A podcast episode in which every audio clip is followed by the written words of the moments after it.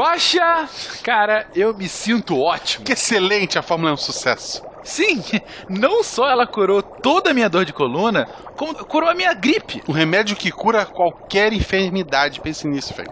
É, é genial. Mas ele cura tudo mesmo? Sim, ele é feito com ervas e camarão. Nossa, que coisa, eu nunca imaginei que camarão pudesse ser usado como E remédio. nem pode. O camarão tá aí por dois motivos. Quais? Dá um gostinho, E qual outro? otário que tem alergia.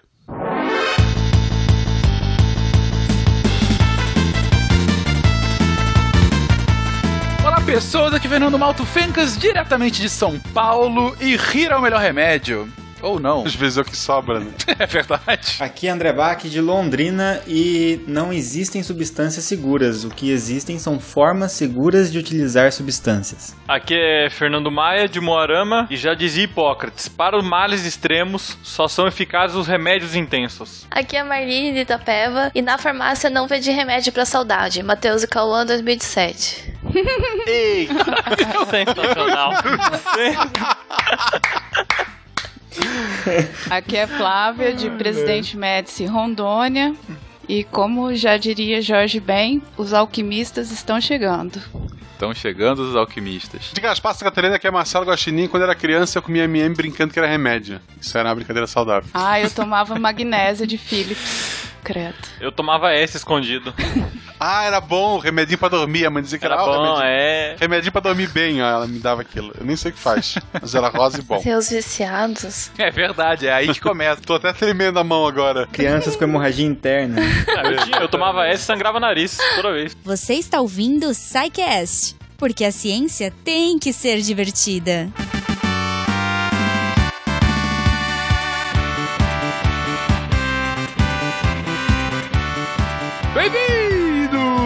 A mais uma sessão de recadilhos do SciCast. E eu sou o Fencas. Eu sou Marcelo Guaxinim. E aí, Guaxa, roubando o lugar de gominha aqui comigo. É, a gente, tem um, a gente é, é sócio, né? Sócio.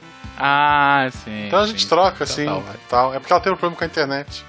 É verdade, é verdade. Última hora, inclusive. Mas, olha só, Fencas. Uhum. Sabia que as pessoas têm seu podcaster favorito?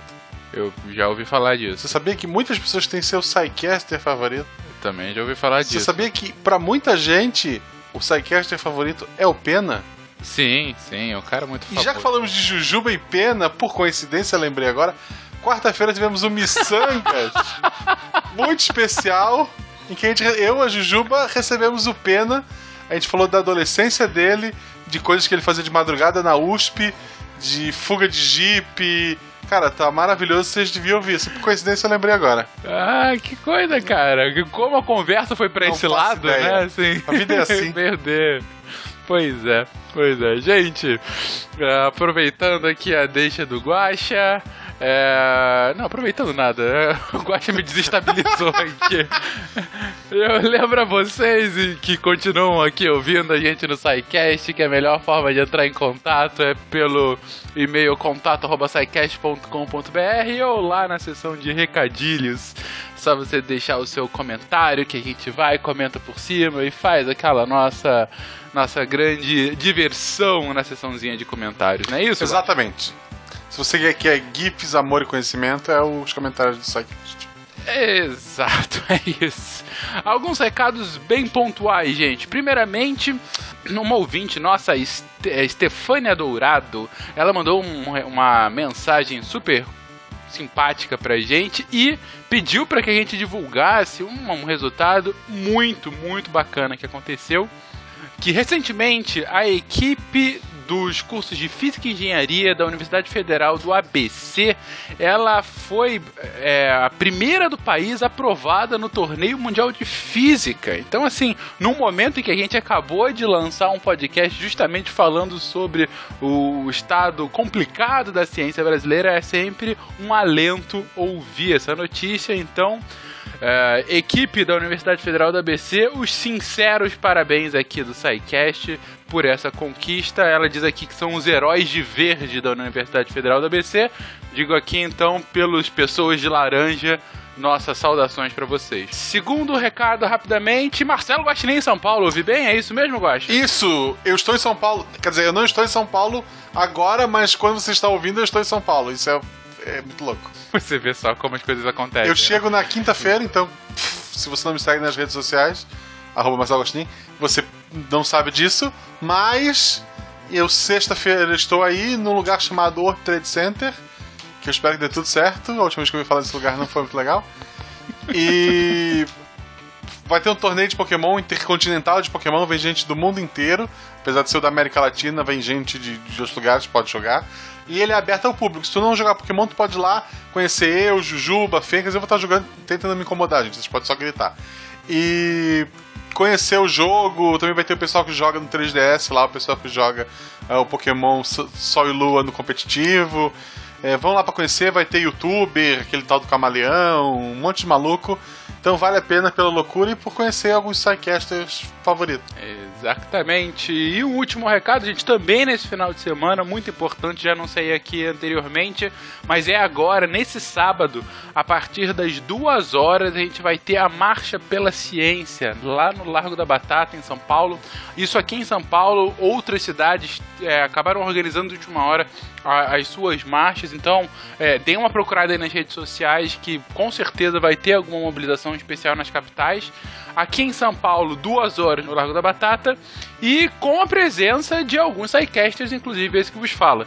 Então a gente vai estar lá numa das tendas, vai conversar um pouquinho sobre ciência, sobre o próprio SciCast, sobre a necessidade de aprofundamento do conhecimento científico por parte da população. Se quiser ir lá conversar conosco, dar um abraço, dar um beijo, enfim, a gente e ajudar esse movimento tão importante que é a Marcha pela Ciência, estaremos lá duas horas, Largo da Batata aqui em São Paulo. E se eu estiver lá também é porque eu fui muito mal na sexta e me desclassificaram dia. Então, ok. Me abraça se me, me encontrar lá. Excelente. Vamos então pro episódio logo? Vamos. Piada de farmacologia. Rapidamente, alguma? Hum, nenhuma publicável. Nenhuma publicável. Ok, então vamos pro episódio, gente. Falou.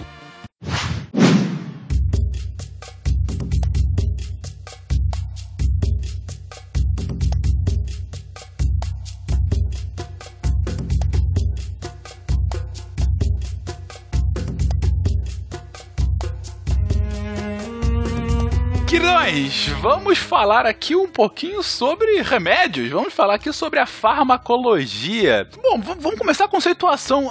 O que, que é a farmacologia, gente? Bom, é, farmacologia, ela é, resumindo, né? Basicamente, ela vai estudar o que, que os medicamentos, né? Na verdade, os fármacos, que são os princípios ativos que estão nos medicamentos, fazem, que modificações eles fazem no meu corpo e o que modificações o meu corpo faz com os medicamentos também, porque não são só eles que nos modificam, mas a gente também modifica os medicamentos para que eles sejam excretados corretamente, por exemplo. Então é o estudo dessa interação entre os químicos do medicamento com a química do nosso corpo. E o estudo da interação das enzimas e outras moléculas do nosso corpo com a química do medicamento, digamos assim. Uma introdução de texto livre, de texto livro do Nobre Bach. E vocês achando que ele só jogava videogame, né? Ah, é o cara que engana, o videogame é só um hobby. Tem, tem muito tempo que a gente já estuda isso, cara. Eu sei que tem aquela a, a milenar medicina chinesa com suas ervas e tudo mais. Isso já conta pra farmacologia? Como é que Digamos que conta no sentido de que muitos desses conhecimentos a gente conseguiu depois reaproveitar de alguma forma, né? Ou conduziu alguns experimentos. Mas é, a farmacologia, como a gente acabou de definir, né? Que tem a interação da- do medicamento com o organismo.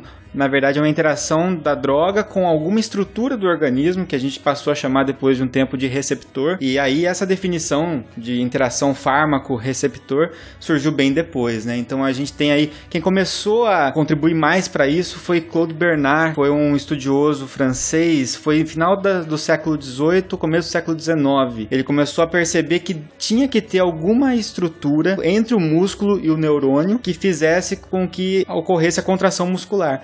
Através de alguns experimentos que ele fez. A partir daí, outros pesquisadores começaram a tentar descobrir que estruturas eram essas, né? E interferir nessas estruturas. Ou seja, você já tinha conhecimento prático de que tipo de substâncias podiam interferir no corpo, mas foi esse Claude Bernard que começou a, a, fazer uma sistematização científica disso. É, foram vários simultâneos, a gente pode dizer aí, mas o Claude Bernard trouxe um, um bom exemplo disso. Realmente, as pessoas já usavam substâncias há muito tempo atrás, né? E até hoje isso existe, né? Tem vários medicamentos hoje, mesmo dentro da medicina ocidental, que a gente utiliza, que sabe que funciona, mas a gente não sabe exatamente ainda descrever como funciona, né? Então essa questão de você utilizar uma droga é, para ter um determinado efeito, mesmo sem saber exatamente como ela funciona, já acontece realmente muito tempo antes de descobrir como funciona. E aqui na região amazônica, falo assim porque é a minha vivência, né? É muito corriqueiro, assim, acontecer, ah, não, pega essa casca e faz desse jeito que é bom para isso. E as pessoas vêm, né, tem esse conhecimento, assim, que vai passando de geração em geração. A, a maioria das plantas ainda não estão, não, não foram estudadas, igual André tá falando, né, não, não se sabe ainda. E várias já têm estudo, a comprovação, como é que ocorre, né, as reações e tudo mais. E a maioria dos nossos medicamentos mesmo são, os alopáticos, né, são derivados de, de, de muitas plantas também, então... Isso que a Flávia tá, tá dizendo, é assim, acaba funcionando muito como um guia para onde que a indústria vai voltar seus olhos na hora de pesquisar uma nova droga. Porque ao invés de testar moléculas aleatórias, né, e descobrir o que acontece, é mais fácil a gente olhar o que, que a população está utilizando de planta, esse tipo de coisa, que a gente chama de etno farmacologia, e aí através disso, é, vamos comprovar se esse chá realmente faz bem, né? Vamos ver essa, esse chá para cólica, por exemplo. Será que tem alguma coisa dentro desse chá que que cura realmente, diminui a cólica. E foi assim com a descoberta de vários fármacos, né? Os cardiotônicos, como por exemplo a digoxina, era utilizado, é, é uma droga que aumenta o batimento cardíaco, a força de contração, na verdade, e ajuda na, no tratamento da insuficiência cardíaca. E naquela época, muito tempo atrás, as pessoas ficavam com edema decorrente da insuficiência cardíaca e tinha lá uma curandeira na, na vila que misturava várias plantas e a pessoa melhorava desse edema. E aí, ao investigar, descobriram que uma dessas plantas era a digitalis púrpura, que é o princípio ativo ali, da onde a gente encontra a digoxina, né? Então a gente seguia muito por isso, realmente. É bom lembrar que algumas, assim, ah, não é porque os antigos diziam que tal planta faz tal coisa que ela realmente faça. Algumas é simplesmente, sei lá, placebo, ou outros uhum. efeitos possíveis. E outra coisa que tem que lembrar também é a dose, né, dessas plantas que você. Porque chá, ah, não, é um chazinho. Toma chazinho de boldo todo dia para ver o que, que vira teu fígado. É, não, não dá muito certo. Então, assim, tudo tem que ser muito regrado, né? Entendido, assim, para ser feito. Não é porque é uma plantinha, porque é um chá que não, não faz efeito. De droga para de, de remédio para veneno é só a dose que muda, né? É, e mesmo aqueles remédios chamados, né, entre aspas, os remédios naturais, que o pessoal vende na farmácia sem receita, que todo mundo tem acesso fácil, como por exemplo alho em pó, é, ginseng, ginkgo biloba, essas medicações, o pessoal fala, ah, é natural, melhora a memória e tudo, mas tem efeitos colaterais que é importante a pessoa ter, como por exemplo essas três que eu citei, podem fazer as pessoas terem sangramento. Então, aquele negócio que um falando pro outro de orelhada, ah, funciona, foi bom para mim, foi bom para mim, termina usando e termina passando mal. É bom lembrar que medicina alternativa se chamaria só medicina se ela funcionasse 100%, gente. é isso. é, é assim, ó, tem, a gente tem que tomar cuidado porque a gente coloca a fitoterapia, que é com plantas, no mesmo saco da homeopatia, da acupuntura e de outros né, florais. E na verdade a fitoterapia está muito mais próxima da terapia alopática ocidental normal. Então, não, é, dois mitos muito grandes que a gente tem no uso de medicamentos é o que é natural não faz mal né? Isso é errado. E o outro mito que a gente tem é o que é bom para o outro é bom para mim também. Aí a gente vai ver aí no decorrer do cast que os organismos diferentes também respondem de formas diferentes às drogas, né? A vantagem da alopatia é que não precisa ter alma, é, é bem mais tranquilo de, de fazer as coisas. e apesar. E estamos em 2017 e não adianta aquela vozinha que compartilha, a tia compartilha no grupo, não. Chá de graviola não vai curar o câncer. É. Ah, nem a fósforo? Não, não nem a, muito menos a fósforo. Puta, nem entra nessa discussão. Toma chá de graviola. Na, na dúvida, chá de graviola, gente. Vamos lá. Agora, a última coisa em relação aos, às plantas é que ali dentro daquelas plantas não tem um princípio ativo só, que é o que a gente tem extraído na hora de usar um medicamento. Né? É, existe uma concentração enorme de alcaloides e outras substâncias químicas, então, na verdade, é uma combinação de substâncias que podem, inclusive, interagir entre si potencializando seus efeitos ou antagonizando seus efeitos. Então é muito diferente você usar uma substância isolada da planta e você usar a própria planta, né? Também tem que tomar cuidado. Gente, muita informação boa nesse início. Eu tava querendo fazer várias intervenções, mas vocês só se complementavam. Isso que é uma equipe boa. Olha só, eu elogiando essa, essa equipe de gravação hoje. Um primeiro comentário que eu queria fazer que eu fiquei curioso. Bach, você comentou a, a, logo no início, ainda hoje a gente tem alguns medicamentos alopáticos que que funcionam, mas a gente ainda não sabe exatamente por quê. Você tem algum exemplo interessante disso? Tenho, tenho um exemplo. O lítio, por exemplo, né? O carbonato de lítio, ele é usado para o transtorno bipolar, né? Como estabilizador de humor. E se você perguntar para qualquer pessoa como que o lítio funciona para estabilizar o humor de um paciente bipolar, por exemplo, reduzindo a fase maníaca de euforia e também reduzindo a fase depressiva, impedindo recorrência, por exemplo, desses ciclos, a gente vai ter vários indícios, né? Ah, o lítio, ele, por exemplo, diminui a formação de é, uma cascata de sinalização celular, X, etc. E vai começar a dar várias possibilidades de como o lítio funciona. Mas a gente conseguir determinar exatamente como que o lítio funciona na, no transtorno bipolar, a gente ainda não consegue. E a gente sabe que ainda assim é o fármaco mais antigo para transtorno bipolar e é o mais eficaz até hoje. Né? Este medicamento é contraindicado em caso de suspeita de dengue. the drugs, but the drugs like me. I don't the drugs, the drugs, the drugs. Beleza, gente, vamos agora uh, uh, fazer algumas conceituações básicas. A gente já começou a discutir assuntos um pouco por alto aqui, mas é bom a gente voltar em conceitos. O que, que é a diferença de uma droga, de um medicamento, de um fármaco, enfim, uh, e de um placebo? Tem alguns conceitos já pré-fixados disso? Os videogames me ensinaram que vencedores não usam droga. Pens pensando nessa frase que o Guaxa puxou, né? É, quem joga videogame não usa droga, por exemplo, é, farmacologicamente falando, ia ser complicado, porque a gente não ia poder nem utilizar um antibiótico no caso de uma infecção, né? É, porque a gente tem termos aqui que são sinônimos e termos que são muitas vezes é, inseridos em outros. Porque, por exemplo, a gente tem aí droga, acho que droga, fármaco e agente tóxico é legal a gente comparar, e medicamento e remédio nessa, nessa história toda, né? Quando o, o Fencas começou o cast falando que rir é o melhor remédio, né? Ah, a gente pode tomar então como base remédio sendo o termo mais amplo de todos e talvez o termo mais leigo de todos, porque ele vai dizer que é qualquer coisa que traz um benefício para mim, né? E de repente rir talvez seja realmente um bom remédio. Ai, é, rir é melhor droga também ficou uma frase de merda, né? Aí não dá, aí não dá.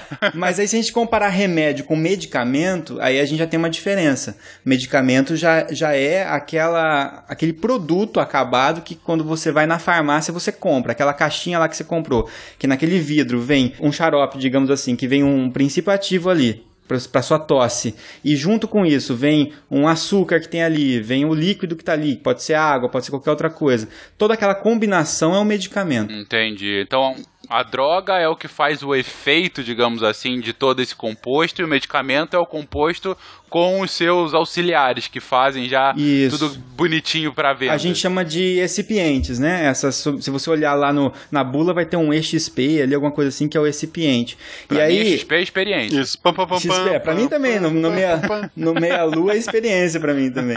Só okay. que então, dentro desse, dessa, desse medicamento que você comprou, o princípio ativo, aquilo que a gente chama de princípio ativo, é o fármaco, que é uma substância com estrutura química bem definida, que tem uma propriedade ativa que vai modificar o meu organismo visando um efeito terapêutico. E aí que está a diferença entre fármaco e droga. A droga também é uma substância que química que vai interagir com o meu organismo, mas produzindo algum efeito seja ele positivo ou benéfico ou deletério, ruim. Né? Então a droga ela fica num termo neutro entre o bom e ruim. E aí agente tóxico seria também uma substância que também provocaria uma alteração, só que provocando uma coisa ruim daí. Então, a droga é um conceito mais geral, que pode ser tanto boa quanto ruim. Se boa, ela é um fármaco, se ruim, é um agente tóxico. Provavelmente, a gente pode falar dessa forma. E, eu- e às vezes, veja só como isso é relativo. Às vezes eu tenho um medicamento, é um fármaco ali que está naquele medicamento, que eu vou utilizar para um fim benéfico.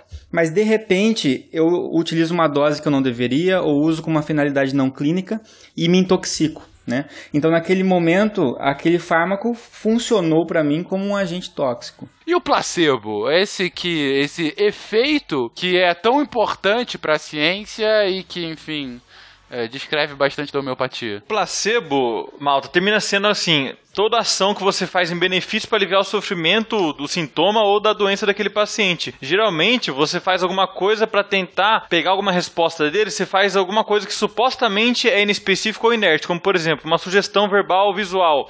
Olhar, por exemplo, eu como médico, olho pro paciente e falo: olha, toma esse medicamento que você vai melhorar. Isso já ajuda ele a ter o efeito placebo. Ou, por exemplo, no caso do comprimido inerte que faz em estudo, você dá a medicação no estudo para pressão alta, uma medicação nova.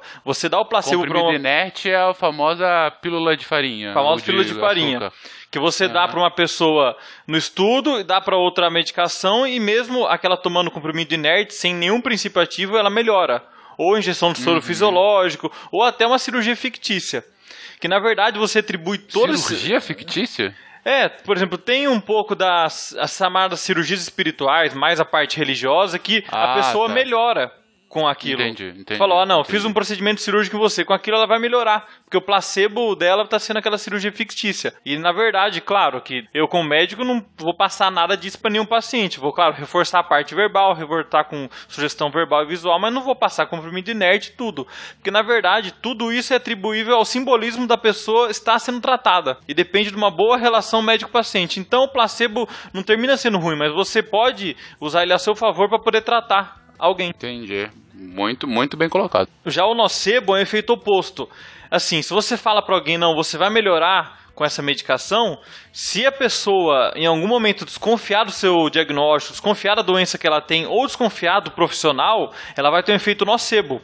Ela vai ter um efeito muito mais complicado do remédio, um efeito que não era para ter com o remédio e graças à à má relação médico-paciente. Um exemplo é a desconfiança pela equipe multiprofissional ou equipe médica pelo tipo de tratamento. E é tão importante ser feito nocebo que se você, por exemplo, vai passar uma medicação antipertensiva para um homem em vida sexual ativa, você falar do efeito colateral na parte sexual, antes dele tomar o remédio, você tem efeito três vezes mais frequente do que você não alertar sobre o efeito colateral. Caramba. Então você fala, olha, toma esse remédio, mas fique esperto que você pode brochar. Ele vai brochar três vezes mais do que alguém você não ter falado. É uma boa desculpa, né? Na dúvida, tá aí, né? Em vez de mandar o clássico, isso nunca me aconteceu, pode ser isso também, gente. A culpa é do É, foi nocebo. nocebo, Agora nocebo. você- Na veterinária é mais fácil da gente trabalhar. Essa parte, pelo menos, a gente não tem nenhum grande problema. Eu passo por isso. Não, eu passo por isso diariamente no consultório. Porque a maioria das pessoas tem medo de dentista e acha que tudo vai doer. E mesmo procedimentos, eu colocar o algodão, tem gente que grita de dor. Se a pessoa tem, tem medo. É, Só de colocar o algodão e encostar o algodão, a pessoa pula na cadeira. Mas não foi feito nenhum procedimento que, que causa dor. Mas por causa daquele medo, daquela. Todo aquele psicológico que vem atrás disso, acaba, acaba tendo um efeito bem maior. Vou reformular a minha frase anterior, porque. Olha, eu tenho uns bichos assim que você chegar de jaleco branco perto deles, cachorro, gato, cavalo, eles partem no mundo, eles não querem mais ver ninguém. Tem esse efeito psicológico, o jaleco branco. A síndrome do jaleco branco funciona para todo mundo. Funciona principalmente com criança. Vixe, Maria. Mas o- eu ia perguntar, Flávia, você tem Funciona. casos de placebo ah, pra sim, animais? Porque você Nossa. faz, como que fala? É, A medicação até hoje aí é testada primeiro em animais, né? Então você tem o, o grupo que você faz ó, o, o medicamento e o grupo placebo, que você não vai fazer o tratamento, ou vai dar só o veículo ali para ver ah, se é o veículo que está dando reação, né? O, o recipiente, né? E sem, sem a droga em si. Então ele é um placebo que a gente utiliza para fazer os testes para ver quanto é que o medicamento, que- a droga está sendo é, eficaz. Mas eu acho que o, o que o, o que o Malco tá perguntando, só complementando, é se eu pegar um rato e não der nada para ele, e se eu pegar outro rato e der só o veículo, esse rato que recebeu só o veículo vai ter uma melhora em relação ao rato que não recebeu nada? Aí vai entrar na parte psicológica dos animais, né? E aí, como eles são muitos e várias espécies, é meio receoso te dizer assim, ah, funciona, não funciona. Cada um tem um milindre de um jeito. Eu não tenho experiência quanto a isso, não. Você não sabe nenhuma espécie que por acaso já funcionou Não, que eu não desconheço, assim, eu já vi estudo de, de, de caso, assim, ah, o rato, você faz isso e ele fica mais felizinho, mas nada, assim, específico dessa parte. E só pra finalizar essa parte, pelo menos da minha parte, assim, só pra, numa mesma situação, placebo-nocebo, o anestesista vai fazer aquela, aquela injeção nas costas pra poder fazer um parto de uma gestante. Ele tem duas maneiras de abordar. Ele vai falar, olha, isso daqui é uma anestesia local que vai evitar dor durante o parto. É um efeito placebo. Ou ele pode ter efeito nocebo. Ele fala, olha, você vai sentir uma picada muito forte nas costas e essa é a pior parte de todo o procedimento. Ai, credo. Já esse efeito parece não fazer tanta diferença, mas faz diferença na hora da sensibilidade da dor. Você vai querer que as suas costas caia, mas fica tranquilo, né? Aquela coisa bem. ok. Este medicamento é contraindicado em caso de suspeita de dengue.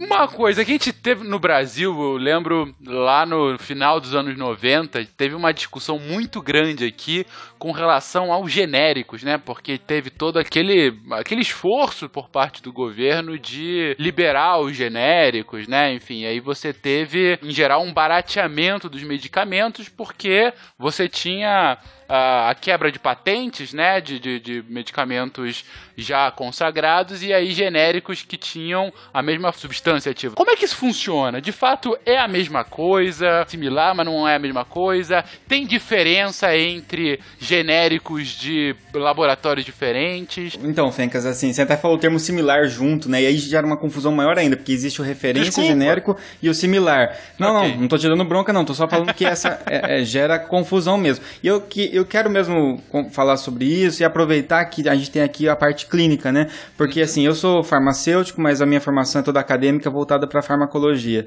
E aqui Tá. a gente tem o, o Maia, a gente tem a Flávia, que são clínicos, né? Seja na parte animal ou na parte humana.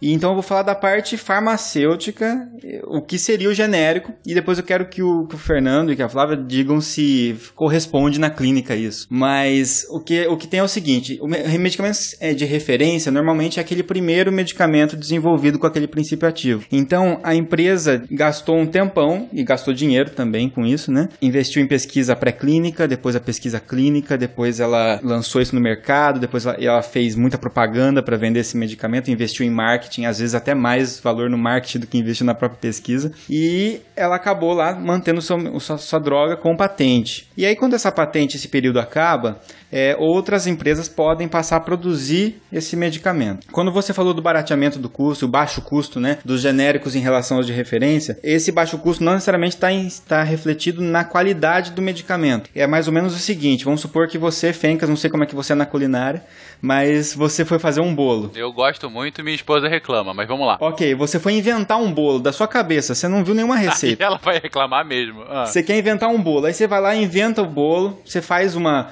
compra os ingredientes, faz e dá meio errado. Aí você compra outros ingredientes, faz, melhora um pouquinho, aí você compra outros, vai gastando dinheiro até a hora que sai um bolo legal. Aí você fala, puta, esse bolo ficou o melhor bolo do mundo, minha esposa adora esse bolo. Beleza, você gastou um dinheiro com isso, você gastou um tempo com isso, esse bolo, no fim das contas, esse bolo que sua esposa gostou é um bolo muito caro, porque você precisou fazer várias vezes. E aí agora que é, você resolveu liberar essa receita na internet, com passo a passo do que você fez, e alguém vai lá e faz o mesmo bolo, e de cara tua esposa já vai gostar desse bolo. E essa pessoa gastou muito menos que você, certo? Então esse medicamento sai mais barato para o consumidor. Então é isso que basicamente que é o medicamento genérico e também o medicamento similar. Só que o medicamento genérico é aquele que tem uma tarja amarelinha escrito genérico. O que ele está dizendo com isso? Teoria, ele fez um teste que se chama bioequivalência onde ele comprova que não apenas ele tem o mesmo princípio ativo, na mesma dosagem, na mesma quantidade, né, mas ele também tem o mesmo comportamento, o mesmo perfil de absorção, né, então ele vai se comportar no organismo da mesma forma que o outro. Né?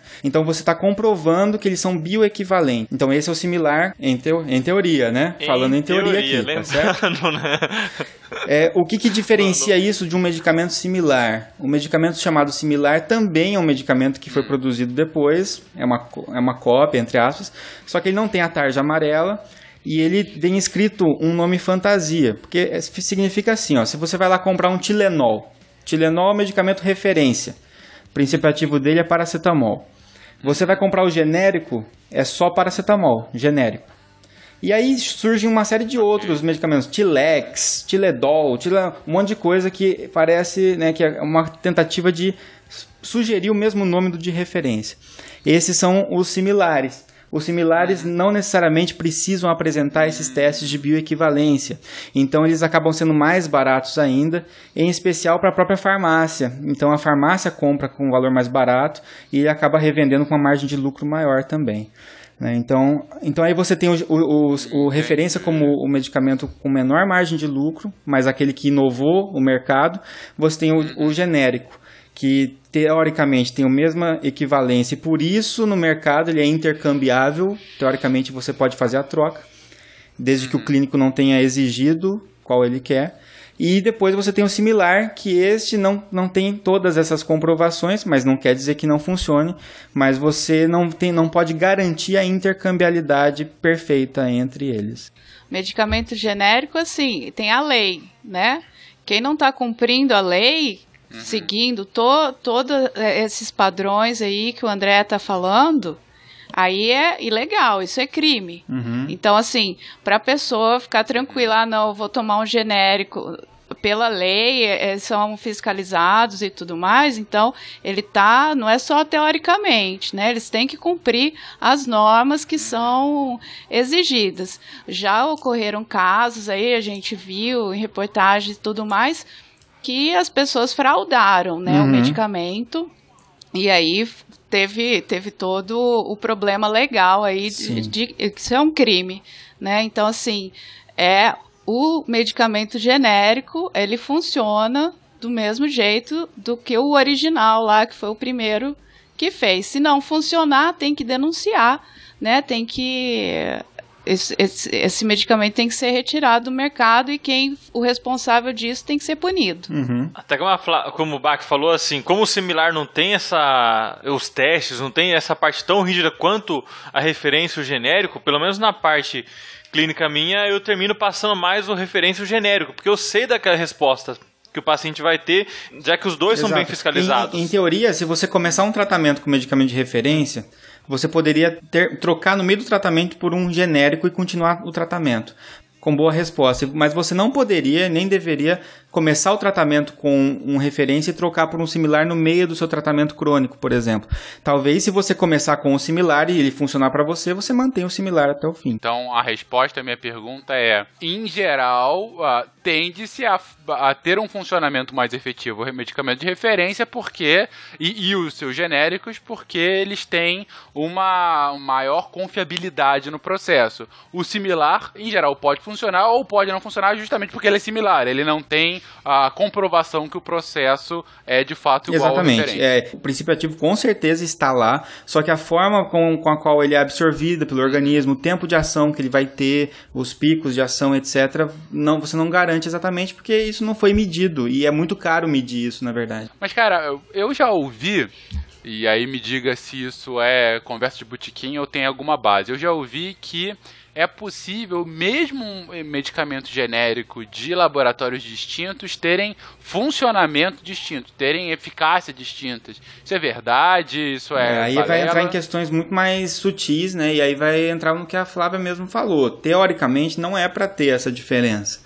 se ela está acontecendo, e aí a gente tem que pensar Entendi. também no placebo, e a gente tem que pensar no nocebo também, uhum. na hora de você falar que o genérico não funciona e o referência funciona, e o impacto que isso acaba tendo na cabeça é. do paciente que usa. E às vezes, né? o, o Malta, a resposta, por exemplo, que ele deve ter falado foi, por exemplo, ah, o genérico funcionou muito mal em mim, só que funcionou muito bem na vizinha.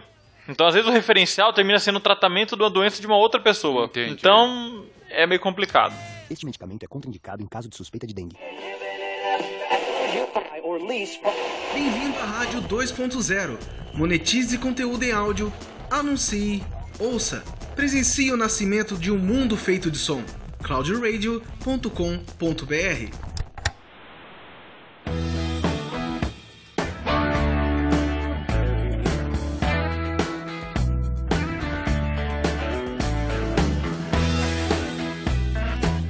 Beleza, já definimos, já explicamos o que, que é, já explicamos conceitos básicos. Agora vamos ver como funciona de fato. É, vamos ver é, é, o que, que acontece quando a gente ingere, injeta, é, aspira, sei lá, quando a gente coloca para dentro esses medicamentos.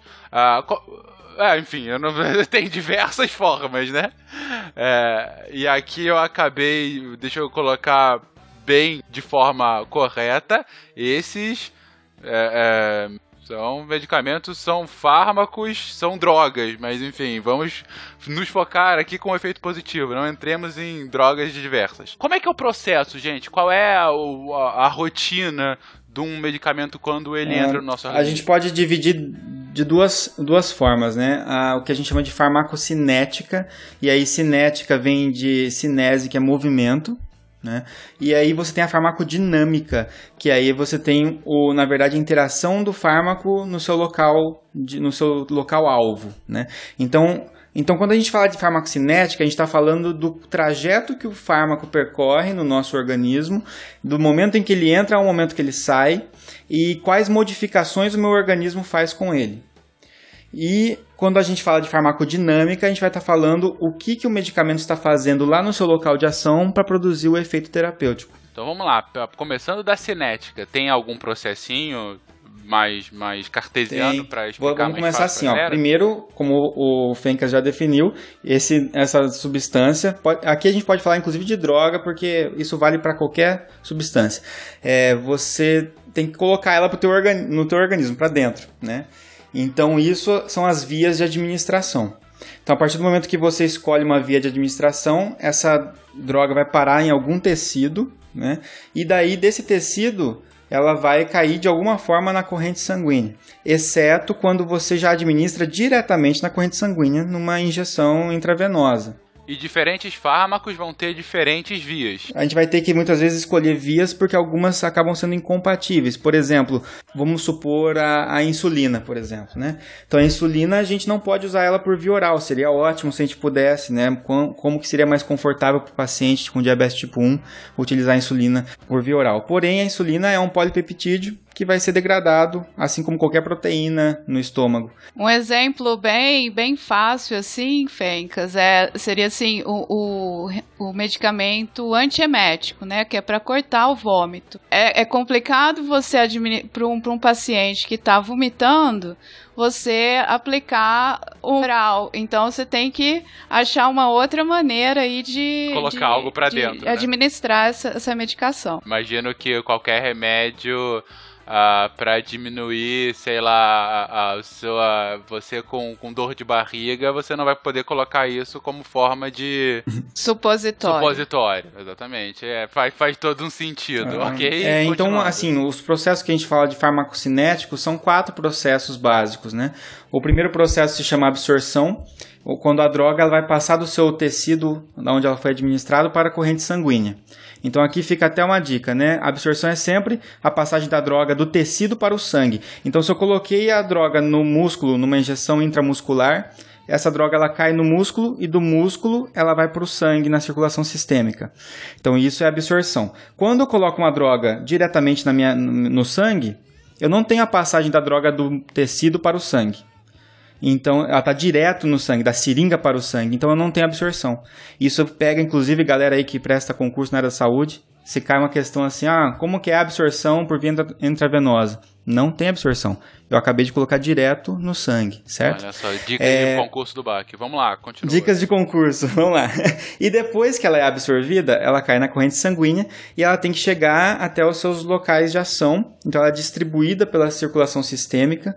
Geralmente ela vai presa, conduzida por uma proteína, normalmente a albumina, né, ou outras proteínas. Ela vai sendo distribuída, ela vai chegar em diversos locais, mas vai fazer efeito no seu local de ação, onde tem receptores para ela. E Conforme essa droga vai passando, principalmente pelo fígado, ela vai sendo biotransformada para depois ser excretada. Então a gente tem quatro processos básicos: absorção, distribuição, biotransformação e excreção.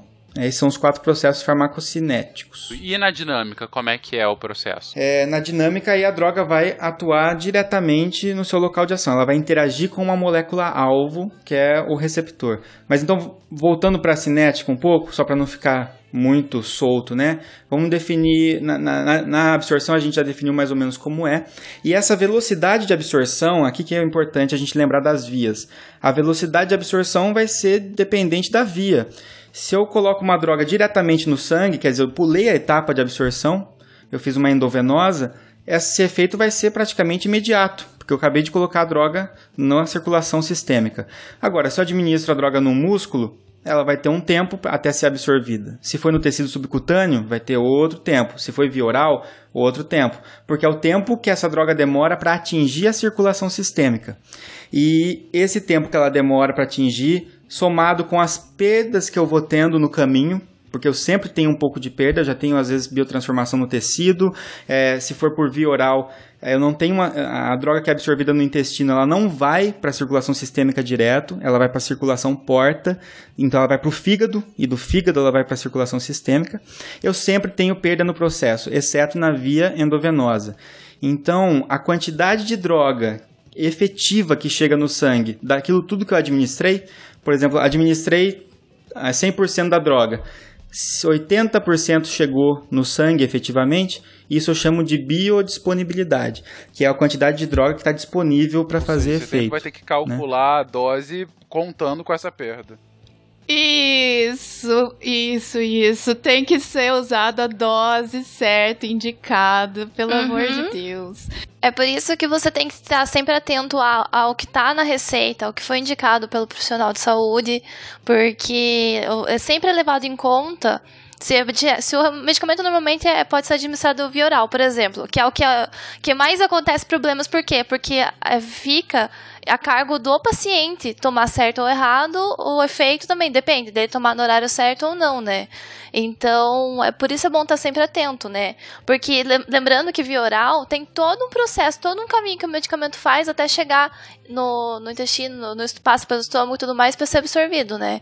E ele pode passar pelo metabolismo primeira passagem, que é um, é um, dos fatores que mais ocorre a perda, né? Dessa quantidade de, de medicamento, quantidade do fármaco que foi administrado, né? Isso que a Marlene falou de metabolismo de primeira passagem significa o seguinte, que a droga que é absorvida só pela via oral, ela, como eu falei, ela não vai direto para a circulação sistêmica, ela vai para o fígado primeiro.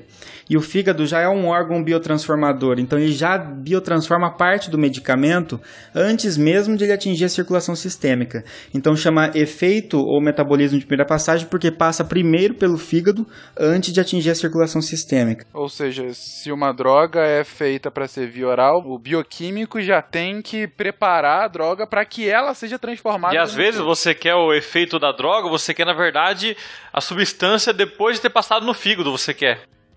Muitos casos, então, isso que o, que o Maia falou, são chamados de profármacos, né? Aquelas drogas que não têm ação, só que elas ganham ação após ser biotransformadas, e aí a gente vai chamar esse processo de bioativação ao invés de biotransformação. E também tem o fator do, do das enzimas do, do, estômago também, né? Do pegar ácido do, do estômago, ele pode influenciar também. Vixe, é, aí a gente vai, a gente entra realmente numa questão quase que química, né? E aí vai entrar, quem gosta de química, vai entrar pKa da droga, pH do meio, e uma equação que a gente chama de equação de Henderson-Hasselbalch. E, e aí, basicamente, é o seguinte: para uma droga ser absorvida, para uma droga atravessar barreiras biológicas, quer dizer, para ela sair do músculo e ir até o sangue, e depois sair do sangue e chegar até o tecido que ela precisa chegar, ela precisa estar tá apta a atravessar barreiras. E essas barreiras biológicas são células e as membranas celulares são compostas de fosfolipídios, ou seja, gordura. Então essas substâncias precisam estar numa forma que a gente chama de lipossolúvel. Elas têm que estar facilmente dissolvíveis em gordura. E, e para ela estar lipossolúvel, ela não pode estar dissociada na sua forma iônica, senão ela fica não atravessa, ganha cargas e não consegue atravessar membranas biológicas. Então, quando uma droga é administrada, ela tem que estar numa forma mais lipossolúvel. quando ela vai ser excretada, por onde que são, qual que é a via que a gente mais excreta drogas? Qual, por onde que é, se for pra chutar, Fencas? Ou, mas, ou pelo xixi Isso. ou pelo, pelo suor. Exatamente, a urina. E a urina é composta quase 100% por água. Você vê que a, a minha linguagem não leiga é xixi. Xixi, é bonitinha. Pior, podia ser mijo. Mas ok, continua. É, ou seja, é a água, né? Então a droga, para ser excretada, ela, é é melhor que ela esteja na forma hidrossolúvel. Só que para ela ser absorvida e distribuída, é melhor que ela esteja na forma lipossolúvel. Então, quem faz a conversão da droga lipossolúvel para a droga hidrossolúvel é o fígado na biotransformação. Então, a biotransformação nada mais é do que um processo que, em geral, tenta tornar o fármaco mais hidrossolúvel para que ele fique preso na urina e seja excretado. Isso é a parte mais complicada pra mim. Por eu ser uma pessoa grande, eu preciso de uma dosagem maior. Então é sempre triste comprar em galão o remédio. transportar e- Eu queria falar o seguinte, porque muita gente, ou quando toma um medicamento errado, ou toma mais, ou se intoxica com alguma coisa, com algum veneno de planta, assim, vamos falar um remédio de planta, né? Inseticida, um herbicida, aí a pessoa corre para tomar leite. Só que, e, e aí o leite faz o quê? O leite faz aumentar a absorção daquele, daquela coisa tóxica que você acabou de, de ingerir. Então, quando você está com alguma intoxicação de algum produto químico, você não ingira leite. Na dúvida, não, não toma leite, tá? Porque é, elas, elas são Toma o quê? a, a água e vai pro médico. É, na Isso, dúvida, pega leva. o frasco da porcaria que você ingeriu e leva pro médico. Porque, cara, não faça outra coisa além disso. Porque tem gente que tenta também induzir o vômito. E aí, imagina você in- inseriu, ingeriu uma substância cáustica, né? Que é corrói o teu organismo. Aí vai lá, induz vômito e sai corroendo tudo de novo. Vai e volta. Vai e volta. é. Ok. Primeira faz tchan, segunda faz tchum. Este medicamento é contraindicado em caso de suspeita de dengue.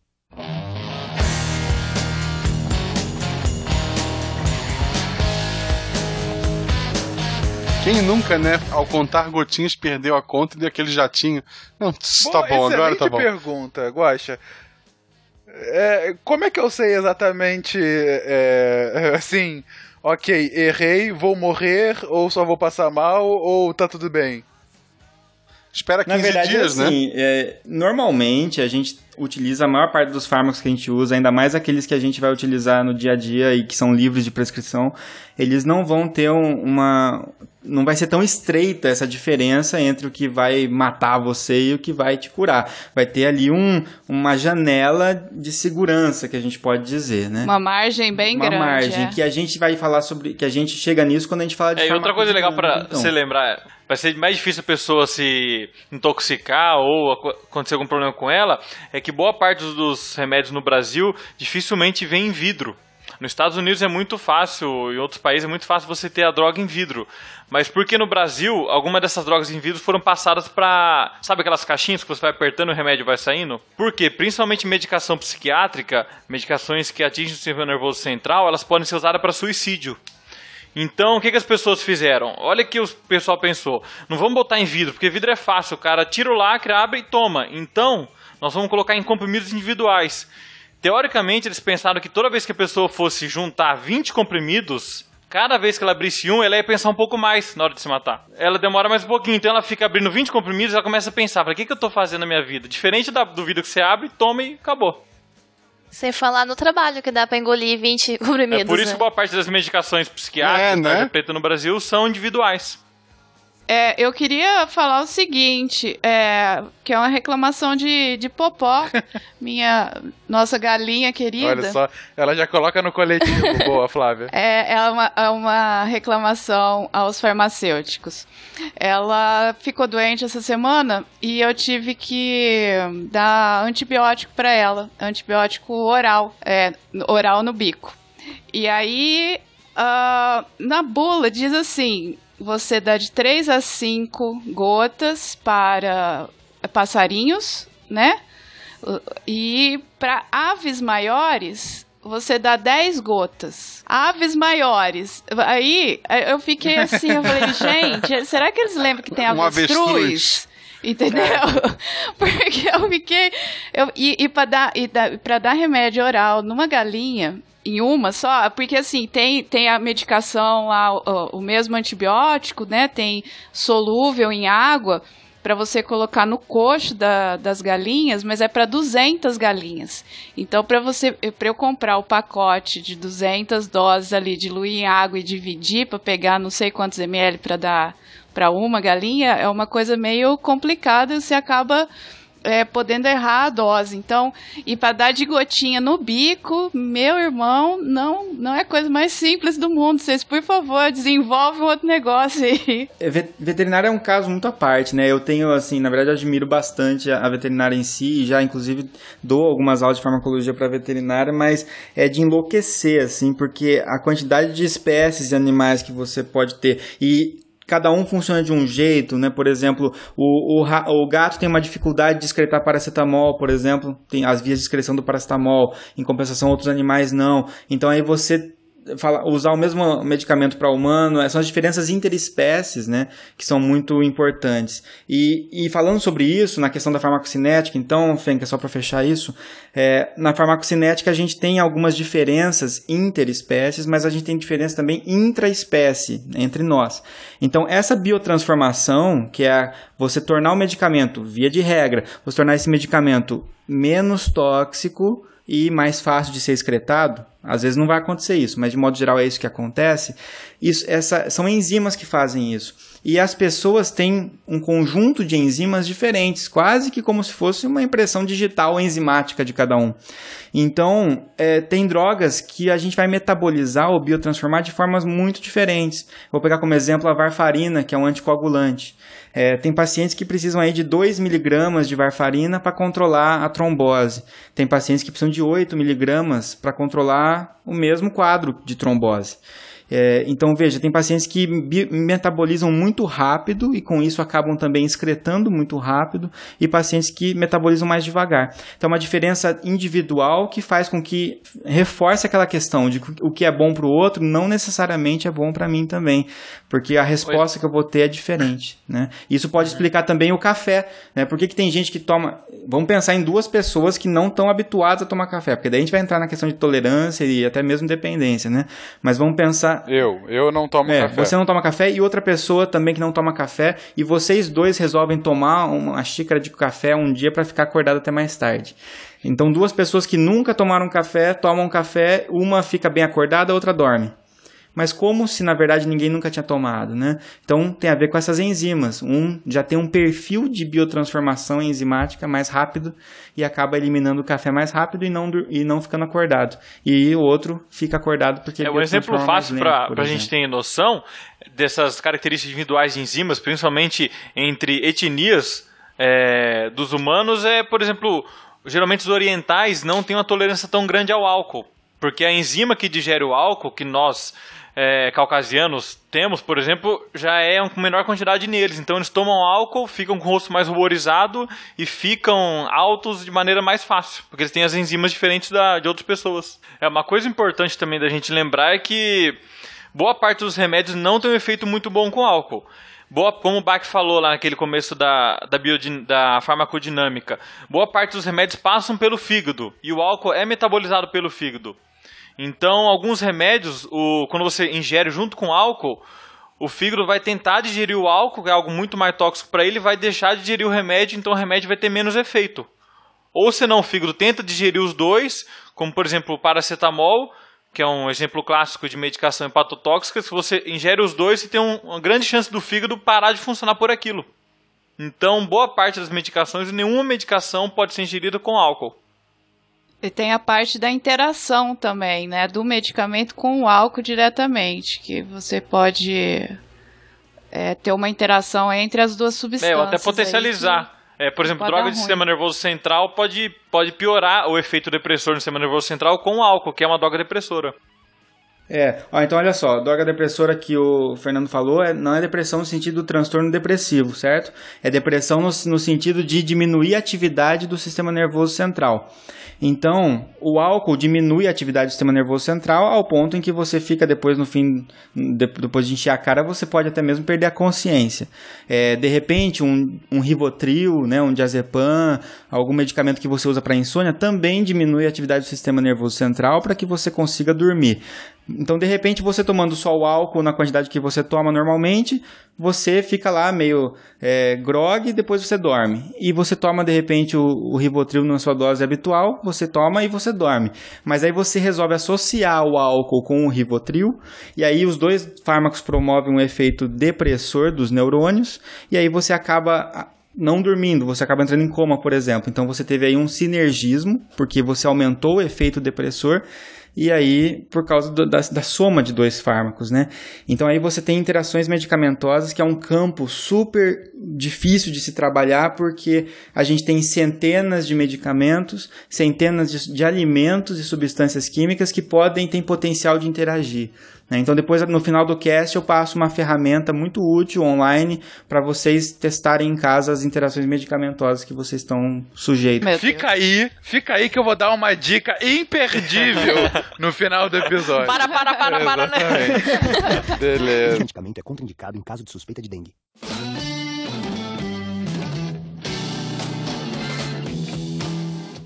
Vamos falar então um pouco de farmacodinâmica. Qual a diferença da cinética e o que, que ele nos dá de mais a partir dessa lógica, Bach? Ok, farmacodinâmica, então, foi é, é a base da farmacologia, né? Então, é a interação da droga com o receptor. Vamos pegar uma teoria mais antiga, que é mais fácil de explicar, a teoria da ocupação do receptor. É de 1926 essa teoria, muito antiga, e já existem teorias mais novas que são mais complexas. Então, se o ouvinte aí, por acaso, né, alguém mais específico da área, falar, pô, essa teoria aí é muito antiga, a gente está usando ela para facilitar o entendimento da maioria, certo? Então, a gente tem uma teoria que diz o seguinte: que eu preciso de um fármaco, ou uma droga, ou qualquer coisa assim, ligada a um receptor, para formar um complexo fármaco-receptor, e esse complexo se ativa e produz um efeito. Para ficar mais fácil de entender, suponha que meu dedo é o fármaco e que o interruptor da sua casa é o receptor. Então, o meu dedo sozinho não é capaz de apagar a lâmpada. E o interruptor sozinho também não. Quando o meu dedo interage com o receptor, a lâmpada apaga ou acende. Então, seria mais ou menos isso o papel, entendeu? E aí você vai ter dois tipos básicos de drogas interagindo, que também existem várias derivações disso, mas a gente tem um termo chamado de agonista e um termo chamado de antagonista. Então, o que é um fármaco agonista? É um fármaco que se liga num receptor e produz um efeito naquela célula. E o antagonista é um fármaco que se liga no receptor e não produz um efeito naquela célula. Então, olha só a diferença dos dois. Suponha que você acordou atrasado e precisa ir para o seu emprego. E aí você, se você correr muito, você vai chegar a tempo.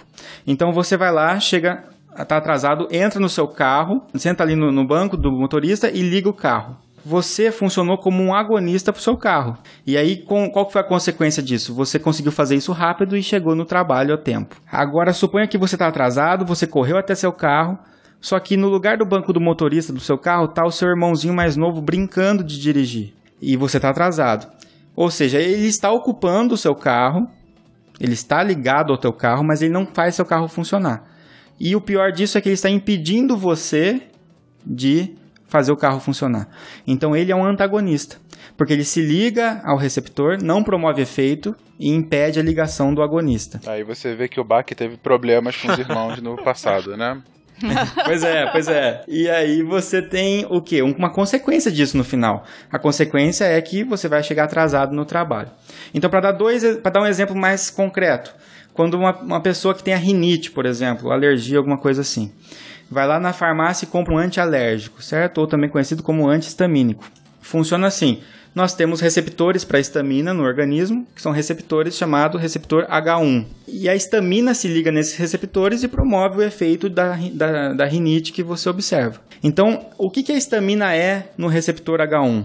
Agonista ou antagonista? Ela é um agonista, ela se liga no receptor e promove um efeito, certo? Então, a hora que você pega um antihistamínico, o que, que você está fazendo? Pegando uma droga que vai ocupar o receptor da histamina e impedir que a histamina se ligue fazendo com que a histamina não promova seus efeitos alérgicos. Então você está usando um antagonista, Olha um só. antihistamínico. Então um antagonista pode ser bonzinho. certo? Pode ser bom, é isso que eu queria dizer. O, o agonista ou antagonista não significa bom e mal, né? Significa, na verdade, a forma como eles vão agir. Então o antagonista, normalmente, ele vai prevenir a ligação de moléculas endógenas, moléculas que eu mesmo produzo.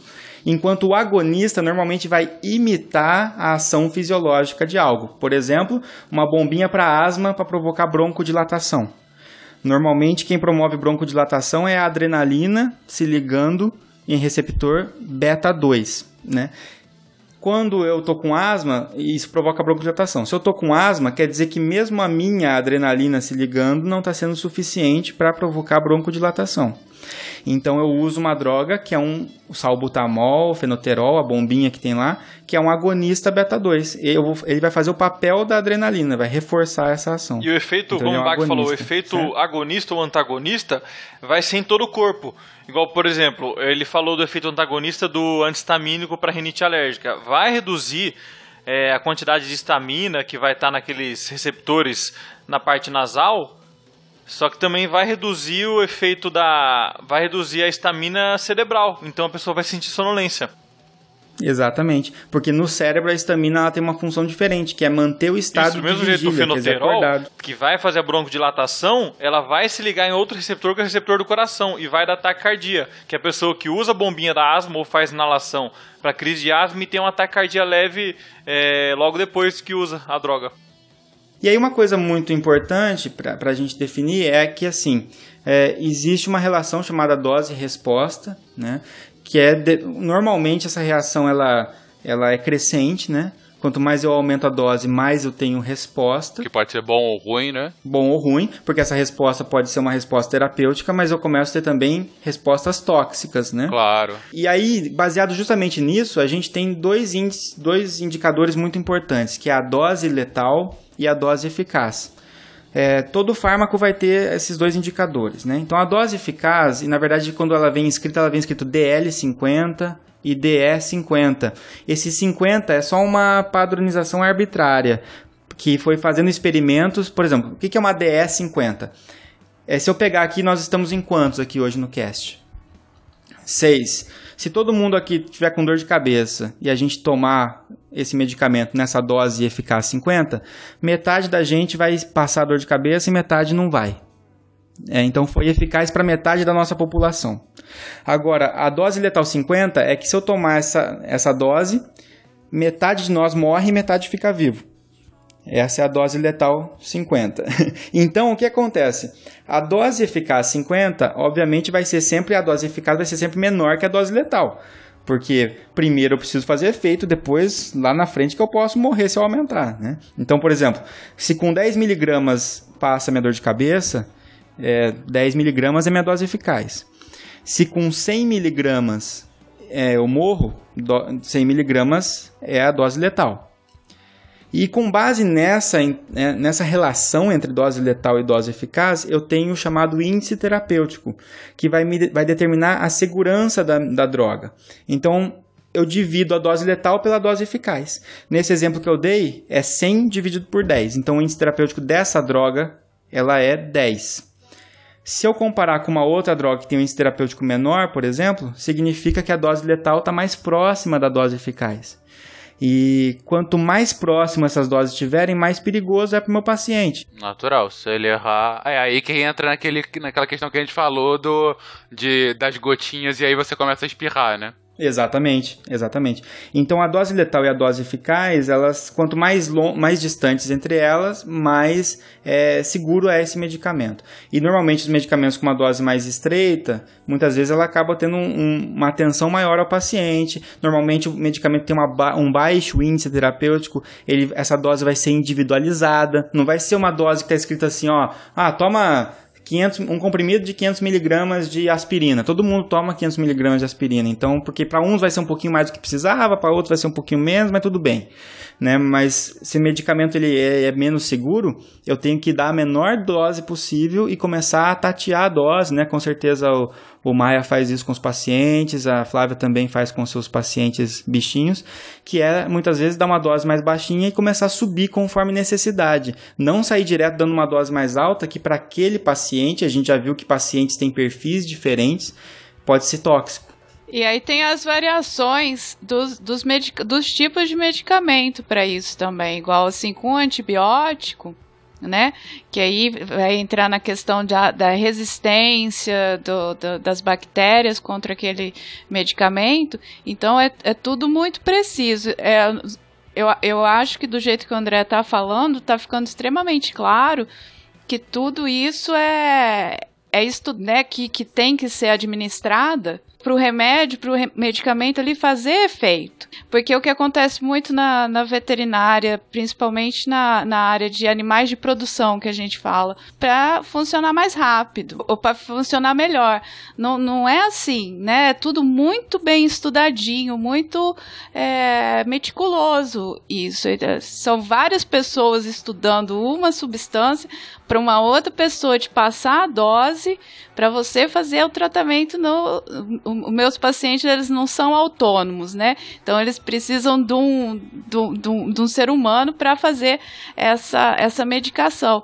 E, e, o pessoal gosta muito é, de, de aumentar a dose, ou então falar, ah, não, já dei já dei três dias aqui de remédio, pegar esse boi lá no meio do mato tá difícil, tá bom, não vou dar mais né, é, esse medicamento. Então, assim, essa, essa parte da, da, da dosagem aí da, da, é, é toda muito bem elaborada, é tudo muito bem feito para a gente fazer o tratamento correto. Não, eu queria falar que esse puxãozinho de orelha vale também para automedicação, né? Você pode saber que a Tilenol vai ter um efeito que você deseja, mas não quer dizer que você pode chegar na farmácia, comprar um Tilenol, tacar um monte de gotas no copo, tipo espirrar também, né, para não saber quantas gotas você tomou e pôr para dentro. Tomar no frasco saber... já, né, na verdade. Boa. uhum. Isso é bem importante. Existem as regrinhas, né? Mas é chato, mas é importante seguir o que tem, que, que tem que ser feito, né? Não, não uso o Google. Porque sempre você vai ter câncer. Pelo Google é sempre assim. É, uma coisa importante, aproveitando que a Marlene puxou nessa questão também é, popular, é, a gente tem que tomar cuidado em, em, relação a como a gente interpreta a questão das tarjas dos medicamentos, né? Porque a gente tem medicamentos sem tarja, que a gente acredita, pô, ele é de venda livre, eu posso usar à vontade, então, né? E a gente acha que é nível de periculosidade. Ah, esse aqui não, tem, é venda livre, tá na gôndola, posso pegar e comprar, esse é de boa, usa como quiser. Esse aqui é tarja vermelha, hum, tem que começar a tomar um pouquinho de cuidado. Ah, esse aqui é tarja vermelha com retenção de receita, putz, tá ficando feio. Aí, pô, esse aqui é tarja preta, fudeu, né? Então, não é exatamente essa ordem de periculosidade no sentido de a legenda toxicidade. Do, da tarja preta é fudeu, essa é a opinião do especialista, continue. Você vê? Não, é isso, eu tô é. representando isso como o que a gente, a gente coloca como se fosse um degradê uh -huh. de, de toxicidade. E não é. Porque a gente tem medicamentos tarja vermelha simples, por exemplo, que tem um baixíssimo índice terapêutico, quer dizer, são pouco seguros. E a gente tem medicamentos tarja preta que tem um índice terapêutico enorme, que é muito difícil a gente se intoxicar. Né? Então, o que as tarjas dizem, na verdade, principalmente a tarja preta, é que a tarja preta significa pode provocar dependência. É essa o aviso da tarja preta. Então, se você usar cronicamente esse medicamento, pode acontecer de quando você retirar, você sentir sintomas de abstinência, por exemplo. Né? Então, é isso que a tarja preta indica, por isso que ela é controlada. Porque se ela for vendida sem receita, é um tráfico tarja de preta, como o Bach falou, né? nunca, outro puxão de orelha, nunca devem ser paradas, tomadas sem segmento médico. Porque tem gente que resolve parar. É, e o medicamento de uso crônico, normalmente ele é de uso crônico, ou seja, contínuo por um motivo específico, né? E existe um problema muito grande que isso foi o que, aconte... o que a Flávia citou, né? Os donos pensam muito em relação aos animais, ah, tá melhor, não preciso dar mais, mas a gente pensa isso em relação a gente, né? Imagina o caso de uma, uma depressão em que você está tomando um antidepressivo, você já está se sentindo melhor, ou melhor, está se sentindo plenamente bem, e aí você. Só que você continua tomando medicamento e o seu médico fala, ó, toma por mais um ano esse medicamento. E aí você está se sentindo plenamente bem, só tá, o medicamento só te está dando efeito adverso na sua cabeça. Pô, isso aqui só me faz mal. E aí você corta por conta própria, né? Quando o teu médico fala, não, continua por mais um tempo, é porque já tem estudos mostrando que se você continuar por mais um tempo, a chance de ter uma recaída, uma recidiva da doença é muito menor, né? Isso, isso vale também para antibióticos, né? Que é bem comum a pessoa se, o, o, profissional de saúde receitar um antibiótico para ela e falar: tome durante sete dias, em três dias ele melhora. O que, que a pessoa faz?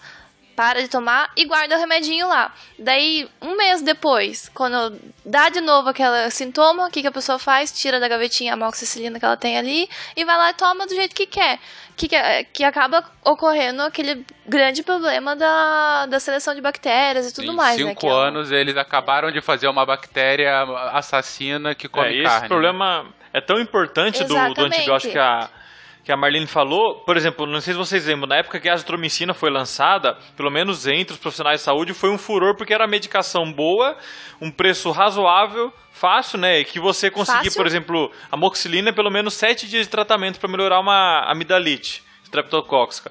E você entrava com três dias de azitromicina e melhorava. Só que na época que foi lançada a azitromicina, não fazia retenção de receita para poder comprar antibiótico. Então, todo mundo tomava para tudo. E hoje eu como torrino, tudo, para tudo, para tudo para acne. No, no, colégio, as minhas amigas iam, saíam do colégio, passavam no, na farmácia, compravam azitromicina, vinha lá os três comprimidinhos ou então aquele de um só, né?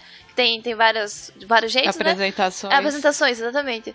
Daí tomavam para acne. É, tanto que eu vejo na minha prática que eu, como otorrino profissional que cuida de garganta, a, a azitromicina praticamente não, serve, não uso para nada.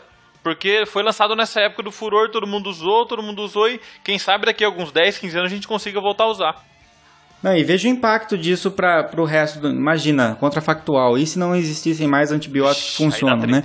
Então, na verdade, é, imagina, imagina só, aquela história que a gente falou do bolo lá. O Fencas gastou um dinheirão para fazer o bolo para a esposa dele, a esposa dele adora o bolo. Mas vamos supor que o Fencas gastou um dinheirão, fez o bolo, deu três dias, a esposa do Fencas falou: não gosto mais Caraca. desse bolo, inventa outro. Né? Então o Fencas ia ficar gastando dinheiro para fazer esse bolo. E aí, de repente, o. ou, ou, se divorciando. É, ou se divorciando, exatamente. e, então, o que acontece? É, a indústria gasta um tempão, desenvolve o medicamento e ela quer, obviamente, o quê? A saúde do, e o bem-estar do mundo? Não, ela quer o dinheiro dela. É, e aí o que vai acontecer? Ela faz um medicamento, o pessoal usa indiscriminadamente o antibiótico, gera resistência, esse medicamento começa a ser menos prescrito, o, o Maia não prescreve mais azitromicina. Ele para de ser prescrito, e aí a empresa para de lucrar com aquele remédio, ela fala assim, hum, e se eu inventar um Viagra com menos efeitos colaterais? Acho que eu vou ganhar mais dinheiro assim. E aí, as indústrias vão abandonando a pesquisa, e isso já está acontecendo, já caiu em 56% a pesquisa por novos antibióticos nos últimos 10 anos, porque não é mais rentável. Eu queria. Né? Então a gente tem que tomar muito cuidado. E por isso que isso. existem as chamadas doenças negligenciáveis. É. Que ninguém mais investe dinheiro nisso. Uhum. Eu, eu queria falar uma coisa muito importante nessa parte de, de medicação para animais de produção, né? Porque é uma coisa que é específica, eu acredito que seja específica da medicina veterinária, é, porque tem o período de carência dos, dos medicamentos. Né? Então você vai aplicar um antibiótico num, numa vaca de leite, por exemplo. É, você faz um tratamento lá de sete dias e aí você tem que esperar 40 dias para tirar o leite daquela vaca entendeu? Se você tirar o leite e mandar esse leite para a produção, durante esse período que você está administrando o antibiótico, esse antibiótico vai estar tá no leite daquela vaca. O leite é todo solúvel, hipossolúvelzinho, o antibiótico está ali, pá, né? E, e, ele não é degradado pela temperatura de, de, de pasteurização também. Então vai é, acumulando ali, a gente vai, o ser humano aí vai acabando ingerindo esse o antibiótico. Eu falo para os produtores assim: "Ah, não, pô, vocês vão lá e ah, não, aquela vaca ali é minha, é da minha família, eu, eu não tô dando remedinho nenhum para ela, o leite daqui de casa vai ser esse, o da outra ali que tá doente eu mando lá pro laticínio. Não façam isso, vocês estão se enganando, porque o seu netinho vai chegar lá no supermercado, vovô, vovô, me compra aquele iogurte. Aí aquele iogurte lá é o do, do leite da vaca que estava sofrendo tra tratamento. Então, assim, é para antibiótico, é para anti-inflamatório. A União Europeia, por exemplo, ela solicita que seja feita análise de peças de fígado no frigorífico para ver se estão cumprindo o período de carência ou do anti-inflamatório, ou do antibiótico, ou, do, ou mesmo do medicamento para ectoparasitas, sabe? Se não me engano, é a União Europeia que, que so, começou a solicitar agora, que eles iriam começar a comprar carne agora, e o Chile também tem essa, essa exigência, né, para fazer esses testes. Mas para vender carne aqui no Brasil, não tem. É, e uma, um problema disso também é, é, até mesmo na indústria de laticínios começa a dar problema, porque às vezes você quer fazer um leite fermentado lá, sei lá, né? Ou um, um queijo, um é. Yakult, que tem lactobacilos vivos, né? Aí de repente você tá com antibiótico ali no leite, tem lactobacilos mortos ali, né? Não vivos mais. é. É, e você não precisa nem ir pro reino animal para isso, gente. É um dos problemas graves olha só o Fencas falando sobre saneamento. Sempre vou falar quando é possível. Mas um dos problemas graves de medicamento é justamente o descarte mal feito de medicamento uhum. que acaba muitas vezes indo parar na rede de esgoto quando ela existe, senão vai parar direto no corpo hídrico. E a gente tem, não é um nem dois, a gente tem alguns casos sobre uh, mutações bacterianas vindas justamente de Sim. água não tratada, de esgoto que está com concentrações gigantescas de antibactericidas, né? É, Anti antibacterianos. De antibacterianos, né? Ou seja, você é, acaba criando toda uma espécie nova extremamente resistente por conta de uma má, uma má disposição final desses medicamentos. Uma coisa que. Uma coisa totalmente prevenível. É prevenível, você, você pode levar toda medicação vencida para a farmácia ou a boa parte das unidades básicas de saúde no Brasil aceita essas medicações. Ou vencidas ou que você não está fazendo mais uso. Uhum. Para você não desprezar de qualquer forma. Sim, sem dúvida. Baki, eu, eu, eu tô com uma dúvida que vocês estão muito on fire hoje, não tá dando tempo de eu, de eu perguntar as paradas. Mas eu, eu, fiquei com uma dúvida quando você estava explicando agora há pouco de dose letal, dose eficaz. Cara, me, me, me responde. Como é que é o teste clínico para chegar à dose letal? Ai, é, esse teste ele não é clínico, né? A dose letal nunca, nunca é um teste clínico, é um teste pré-clínico, né? A gente vai ah, fazer isso ódio. com os ratinhos. Eu falei pro Bach que eu ia tirar essa parte porque era meio. Polêmica? Eu vou. vou ó, fica, funciona mais ou menos assim a dose letal, né? É, antigamente era um número relativamente grande de é, ratos que se utilizavam. E aí você realmente era, um, era uma coisa bem, é, que a gente pode dizer, simples, né? Você pegava uma amostra relativamente é, relevante de ratos ali, ou, ou camundongos, não sei, depende do protocolo. E aí você dava a droga, aquela dose que metade morreu é a dose letal, 50. Simples assim. Hoje em dia, com ah, os três R's né, que a gente tenta prezar é, dentro do, da bioética, que é o reducement, né, que é para você reduzir o número, o replacement, que é sempre que possível re, é, é, repor, né, trocar por, por outra técnica, e o refinement, que é refinar a técnica, de modo que você não precisa de um grande número de animais, você reduz o máximo possível e você segue protocolos. Hoje em dia não é mais uma, uma simplesmente uma estatística de 50% morreu. Na verdade, você começa com um número bem pequeno de animais e você só vai testando em maior número se o protocolo for te guiando para isso. Né? Então, mas basicamente é, é pré-clínico, né? não existe um teste clínico para isso. É, mas vale lembrar aqui, aproveitando que você puxou essa questão, Fencas, que um medicamento, quando ele acaba de ser lançado no mercado, ele, ele está na fase 4 ainda de teste. Então, a população está utilizando e aí vem o representante muitas vezes da empresa é, e, vem, e chega no consultório lá do Maia ou no consultório da Flávia e fala assim, olha, esse medicamento novo aqui, doutor, ele é ótimo porque ele serve para isso e não tem quase efeitos adversos. Só que ele não tem quase efeitos adversos relatados. Porque ninguém ainda. usou. Exatamente. Então não é que ele é muito bom, é que ninguém sabe. A amostra foi muito pequena ainda para começar a aparecer aqueles efeitos que aparece um em cada 100 mil, um em cada, né? Então a gente tem que tomar um certo cuidado com essa interpretação também dos medicamentos novos. Em números absolutos, a gente só teve um óbito. Olha que ótimo. Quantas pessoas usaram? Duas. sabe? É, é muito, é muito interessante você pegar aqueles encartes de, de medicamento, né? Pra, que eles estão fazendo a venda do medicamento. É tudo muito bonito. O papel, o papel é extremamente bom, brilhante, não sei o quê. E você olha o estudo que tem ali dentro, é. Só que você tem que parar e interpretar o que está escrito ali, né? O cara está tentando te vender um, um medicamento, né? Para os profissionais aí. Ah, mas você tem que parar, ler e entender aquele estudo, porque não é é, é igu- igual o André tá falando ali, né? Tem, ali ele tá te mostrando uma parte, mas lê tudo direitinho. Ele fez a amostragem dele é de qual? Faz quanto tempo que está sendo utilizado, né? Então é, é, é bem, bem detalhado isso que você tem que conectar as ideias aí. É uma, uma- um exemplo bem clássico de, de problemas que já deu em relação a isso, né? É o. Vioxx, por exemplo, né? Que foi um medicamento para um anti-inflamatório, né? Não esteroide. E o que aconteceu? O Vioxx, junto com outros, né? Inclusive existem alguns que ainda podem ser vendidos, que é o Arcoxia, né? O Celebra.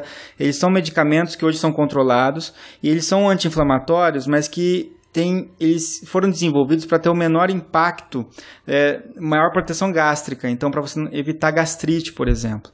Só que a longo prazo e em doses mais altas, eles acabam favorecendo é, coagulação sanguínea, então eles acabam favorecendo trombo, formação de trombo, doenças tromboembolíticas.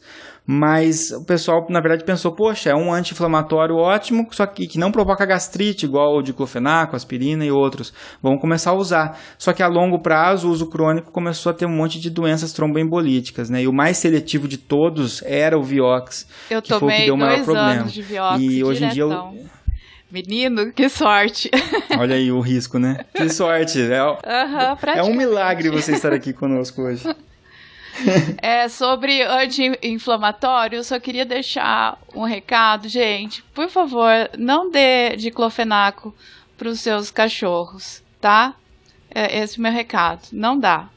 Não dá de jeito nenhum. Obrigada. Ok. Tem alguma explicação pra isso ou é só uma. É tóxico. recomendação é- sábia. é- ele pode dar uma hemorragia gástrica e seu cachorro catapumba morrer ali na hora, sangrando. É, não queremos, tá? Pode não dar nada. Falar, ah, mas eu já dei. Falei, então tá, mas não dá de novo. Por favor, não testa outra vez. Este medicamento é contraindicado em caso de suspeita de dengue.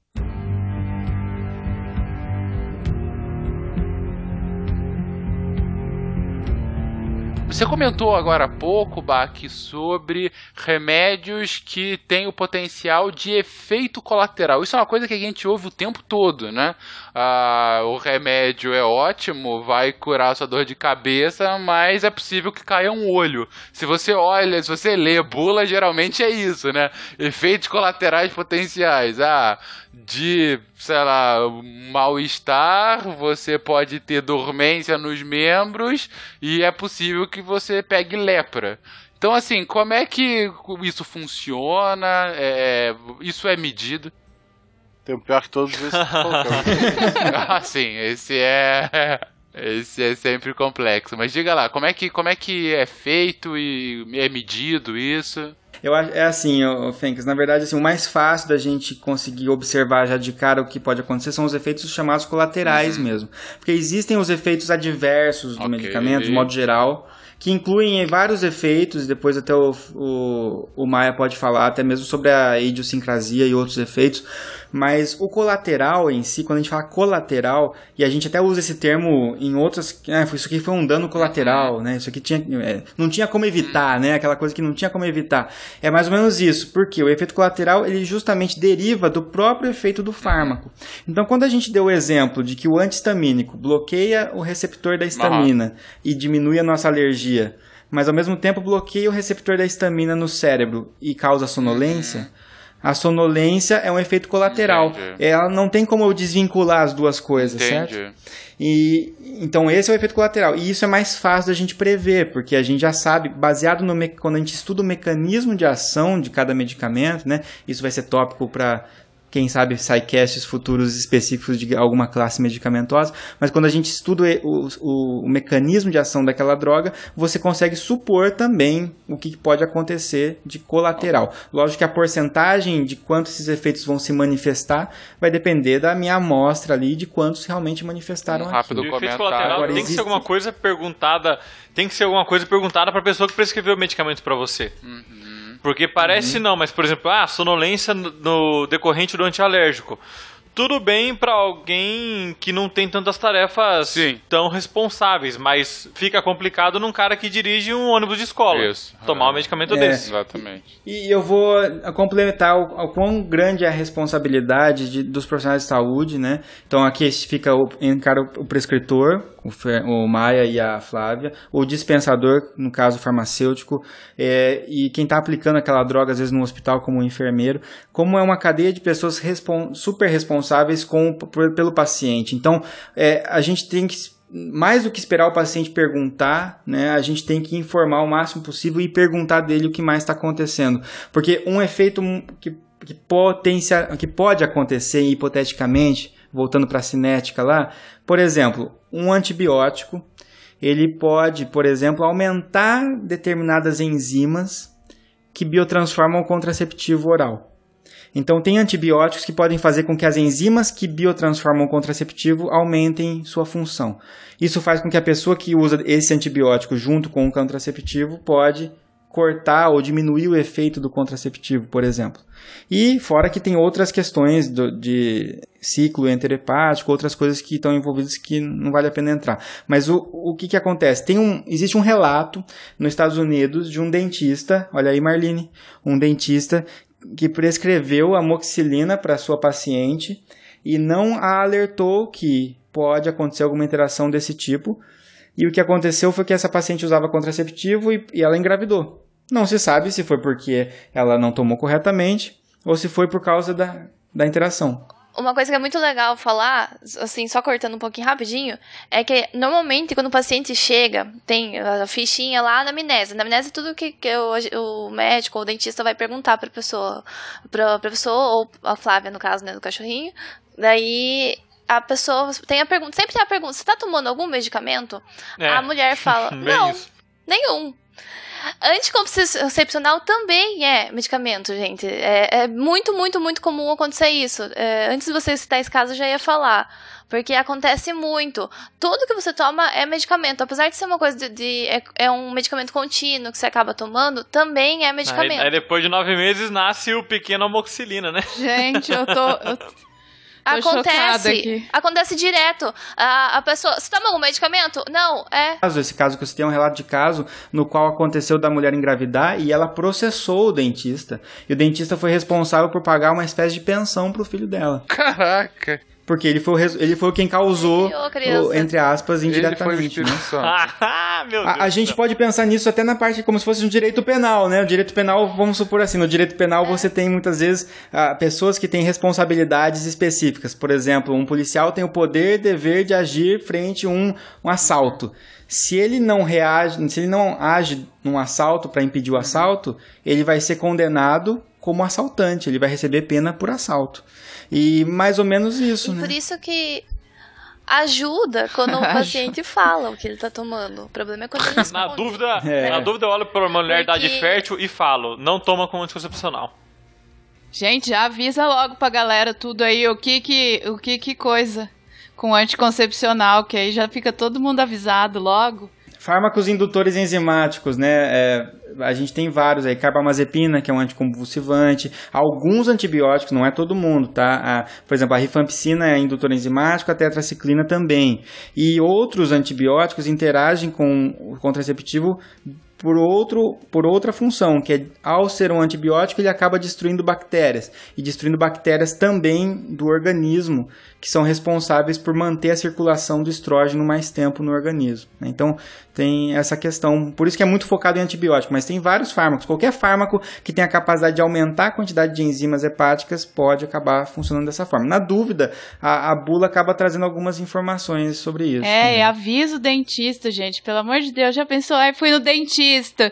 Dentista, Fiquei grávida. médico, todo mundo. Olha só que. Gente, eu não, não quero Não é? criar um filho tão cedo. Por favor. É, nasce, nasce pequeno menino, chamado amoxicilina. Nossa. Este medicamento é contraindicado em caso de suspeita de dengue.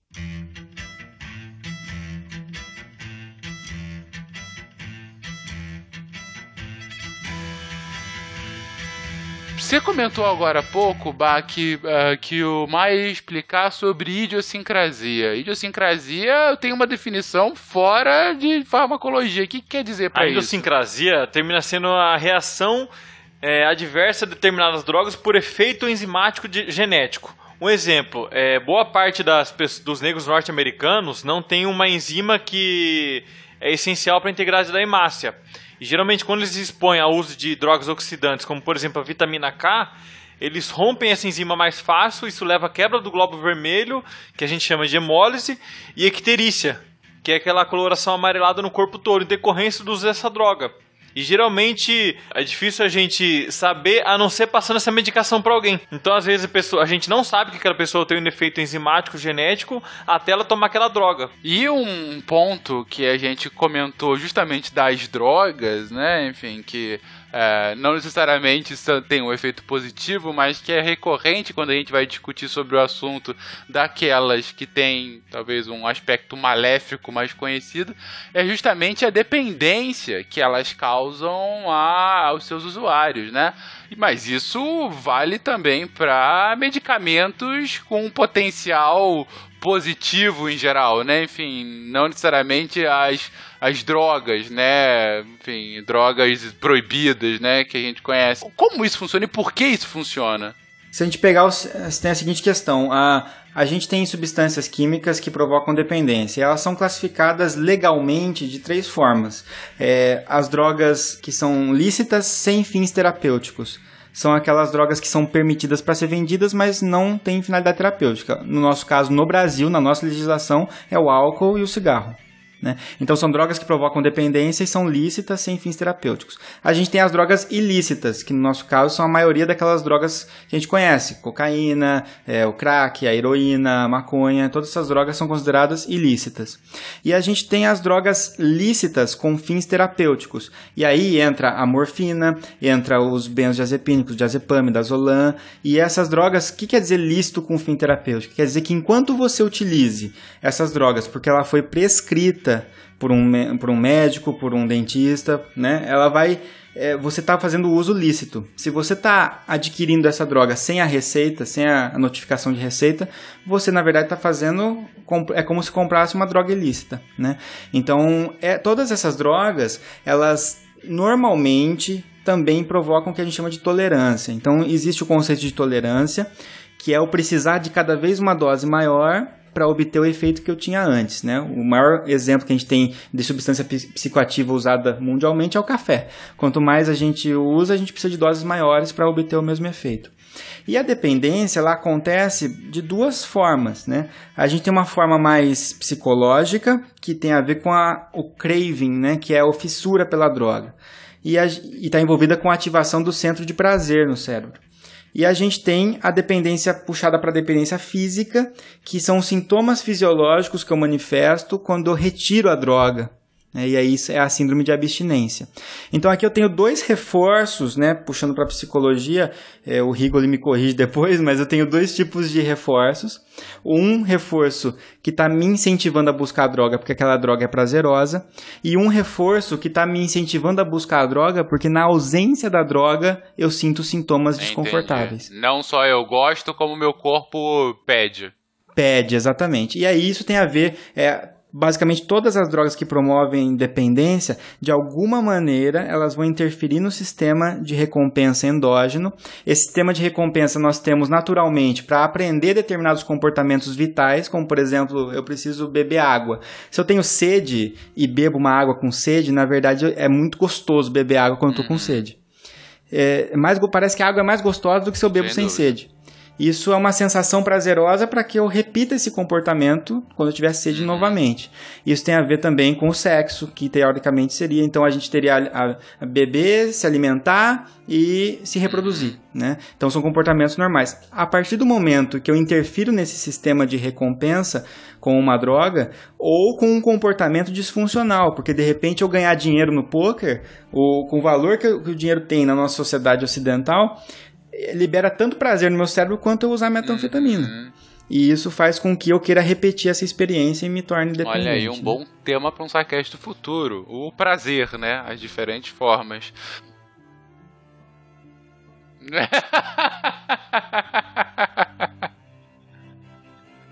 Eu gostei do meu Deus do Guacha do nada, assim, né? Onde vamos parar nesse cast, né, Guacha? Mas beleza. Bom, galerinha, já falamos sobre o que são, já definimos, já comentamos sobre como funcionam. Para continuar, a gente tem que comentar sobre como elas se apresentam, né? De que forma os medicamentos acabam se apresentando quando a gente vai comprar na farmácia, ou colocando de outra forma, porque o xarope é líquido, tenho cápsulas de, de um remédio, eu, outros eu tenho em bolinhas que não precisa de uma cápsula, enfim. Uh, por que, que é dessas diferenças? Bom, é, vou falar por cima e depois eu acho que o pessoal da clínica aí vai falar muito melhor, porque é quem acaba vendo de cara se o paciente é, se adequou ou não aquilo, né? Mas a forma farmacêutica... Você vê que ele nem falou pessoal da clínica, ele nem tá mencionando a Marlene. Eu acho que é pessoal, hein, Marlene? não, na verdade ele fala todo, todo mundo Como que clínica. Não, eu tenho clínica, ué. É, não, é porque antes ele tava falando a Flávia e o Maia. Aí agora que você chamou a atenção, ele não tá nem falando pessoalmente. Esses aí da clínica, enfim, mas tudo bem. Só pra não, não ter nenhum mal entendimento, se eu tô dentista de prescrever um medicamento, pode aceitar, tá? A gente prescreve também. Inclusive não tem nem limitação para prescrição, na verdade, né? Existe prescrição para qualquer medicamento. A gente acaba prescrevendo uma, medicamentos relacionados à odontologia, claro, mas a, a liberação é, é. É, muitas vezes tem que usar até os tarja pretas, por exemplo, para diminuir a ansiedade Sim. do paciente no consultório, né? Mas, olha só, nas formas farmacêuticas, de modo muito amplo, é, elas estão muito envolvidas com alguns fatores. Um deles é a adesão ao tratamento. Então é muito mais fácil para uma criança utilizar, por exemplo, um, um xarope ou uma solução oral do que ter que deglutir um comprimido. Às vezes ela não consegue. Então é, pode ver, boa, boa parte dos medicamentos que estão em, que tem apresentação em gotas ou apresentação em xarope, boa parte deles é de uso pediátrico. Quer dizer, é, não que quem tome seja criança só, né? Muitas vezes a gente que é adulto prefere também mas é porque facilita realmente o uso para crianças. Além disso, existem formas farmacêuticas, quer dizer, eu modifico o veículo que está ali, o que a droga está inserida, é, para que eu tenha um determinado perfil de absorção diferente. Então, às vezes eu quero que uma cápsula ela, ela resista ao suco gástrico e seja absorvida só no intestino. Então, eu faço uma cápsula resistente ao suco gástrico. E às vezes eu quero uma formulação de depósito, que é uma injeção, por exemplo, a injeção do contraceptivo que toma uma vez no mês. É, teoricamente, se aquilo se a gente pensasse lá nos conceitos de farmacocinética, uma injeção que fosse intramuscular, por exemplo, ela teria um efeito de ação muito rápida. Mas essa, essa injeção é diferente. O veículo na qual ela está faz com que a liberação seja prolongada e forme um depósito. Né? Então a gente tem para as mais diversas funções. Né? Um grande exemplo para isso são, vamos pensar na esquizofrenia. A gente tem medicamentos que são por via oral. E aí o paciente vai lá utilizar todo dia o medicamento para esquizofrenia. Mas pode acontecer de ele não querer mais, de um dia ele acordar um pouquinho diferente, não querer mais aquele medicamento. Ou pode acontecer de ele esquecer a dose, ou da pessoa que cuida dele também esquecer, alguma coisa assim. E para você evitar isso, existem hoje em dia injeções que a gente chama de medicamentos de depósito, ou formulação DEPO, que é D-O-P-E... É, D-E-P-O-T, né? DEPO que é para você deixar esse medicamento atuando por 28 dias no paciente. Então, a hora que ele leva aquela injeção, não existe a opção de tomar todo dia ou não. Por 28 dias aquele medicamento vai estar fazendo efeito. Então isso evita erros de administração muitas vezes por parte de pacientes um pouquinho mais complexos. Aqueles adesivos também de hormônio, eles funcionam pare... assim, parecido com isso, né, André? Uhum. Isso, é, os adesivos também, e inclusive também facilitando a adesão ao tratamento, né? Um, colar um adesivo é mais fácil do que injetar uma droga. Então, é, de modo geral, é para isso, é para aumentar o conforto do paciente e para tentar também modificar justamente a farmacocinética dessa droga, né? É, eu, eu só tomo de pirona de, de gotinha mesmo. Não adianta vir com aquela tolota daquele comprimido que eu não tomo, não. Agora... Mas a draga é docinha. É, é, e a amoxicilina também é só su suspensão que eu tomo. Na medicina veterinária, tem a, os medicamentos LA, que é de longa duração, né? É, é, você aplica, eles têm a duração igual um, antibiótico que você teria que aplicar uma vez ao dia num cavalo que está lá no pasto.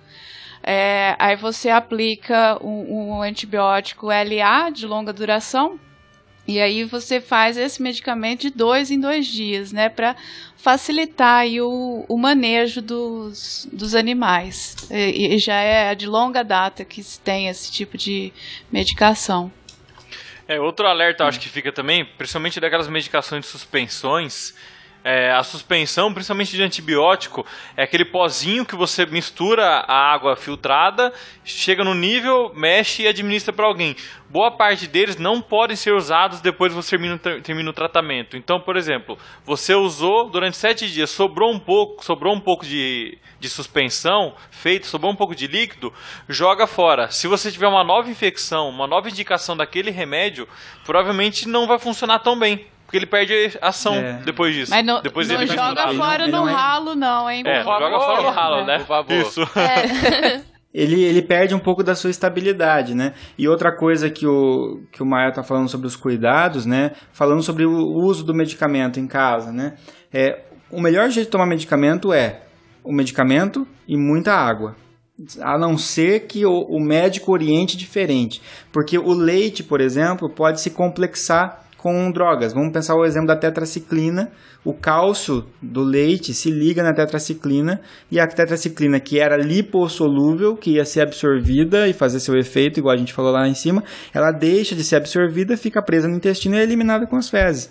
Então imagina o risco de você estar tá achando que você está tratando uma infecção, mas na verdade você está eliminando esse medicamento porque você resolveu tomar com leite, porque a avó disse que tomar com leite agride menos o estômago, né? Então, além disso, você tem a questão das cápsulas. Muita gente que abre a cápsula, né, para tomar. Tem gente que tritura a cápsula também. Se a tua avó diz que é para tomar remédio com leite, fala para ela que o remédio é a base de manga dela, para de te incomodar. é muito bom. E tem, e tem um, uma coisa legal assim, tem um episódio do Dr. House que a pessoa tá lá, chega passando mal por causa da asma, chega até ofegante, tudo, aí ele fala, não tô, eu tô passando mal com a asma, não tô melhorando, não tô melhorando. Aí ele vira, tá bom, mostra pra mim como você usa sua bombinha de asma. Ela não colocava na boca e puxava, ela espirra, borrifava como se fosse um perfume. É, ela borrifava na direção, na direção da onde do tá rosto. O, então, a traqueia, os broncos. A via né? é muito, tem que ser bem indicada, tem que ser bem feita, tem que ser cumprida. Então não faz, sabe, pode ser besteira, mas não tenta não mudar. Se ele falou comprimido, toma o comprimido do jeito que ele tá no pacote. Não vai triturar, Exato. misturar com leite. Só complementar aqui, que você falou tomar com bastante água, é não tomar sem água também, né? Tem, muita gente tem o costume de engolir é, então, então muita gente tem o costume de engolir o medicamento, principalmente quem toma anticoncepcional. Dá um trabalho, todo dia você tem que tomar. Dá um trabalho, ir lá buscar o copo e tudo mais, acaba engolindo é, sem água, porque é fácil, porque o comprimido é pequeno e tudo mais. Acontece que ele pode ficar preso no, no meio do caminho, então ele vai perder uma parte do efeito dele ali. Ah, contando que ele tá perdendo efeito desde que passou pelo estômago, passou pela, pelo todo aquele sistema do trato gastrointestinal, você tá ajudando que ele perca mais um pouquinho ali ao tomar ele sem água. Ou tomar com pouca Fora que se água. você tá com uma dor muito grande, dor de cabeça, alguma coisa assim, e você toma com pouca água, você vai, na verdade, demorar mais pra ter efeito também, porque vai demorar mais pra chegar no seu local de absorção. E né? não só você tomar um anti-inflamatório sem água, aquele anti-inflamatório que é, é, tem um efeito colateral importante na mucosa gástrica, se você tomar ele sem água, ele pode enroscar no seu esôfago e dar uma úlcera de esôfago, por exemplo. E também, eh, aproveitando também, se o medicamento é indicado a você to- tomar em jejum ou tomar após refeição, obedecer isso também. Porque ele liga lá com toda aquela história de- de- dele ser.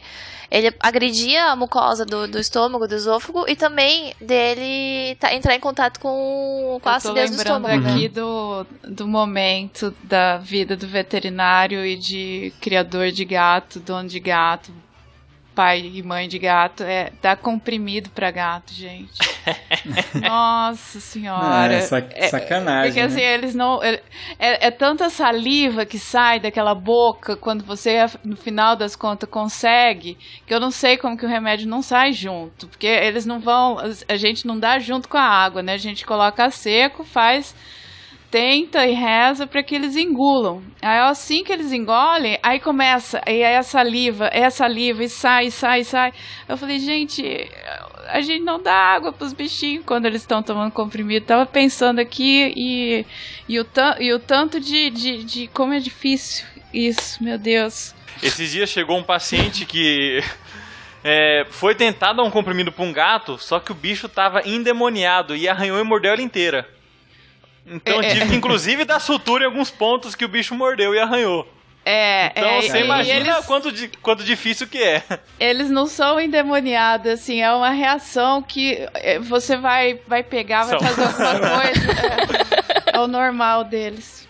Ah, André, agora chegou a hora de você cumprir sua promessa. O povo só ficou pra saber qual seria a ferramenta pra ajudar você a não morrer tomando remédio. Como é que é isso? ok, olha só, né, não estou incentivando aqui a automedicação, nada disso, mas vale a pena para você perceber o quanto que a gente está sujeito a interações medicamentosas. E se você for profissional de saúde ou estudante da área de saúde, também pode ser útil na sua vida acadêmica.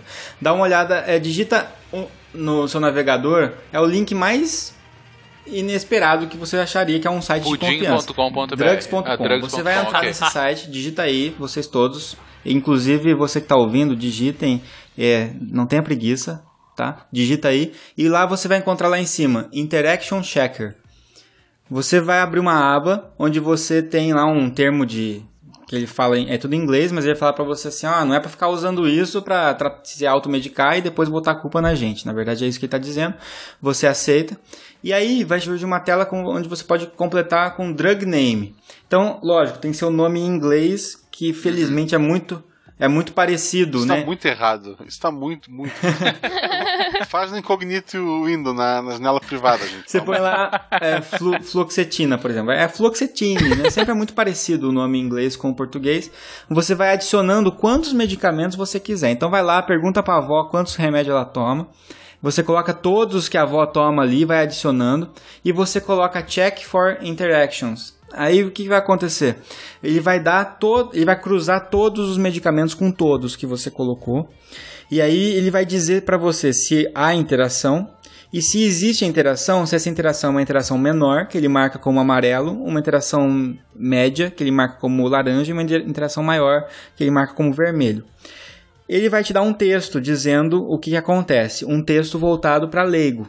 Então você lê esse texto.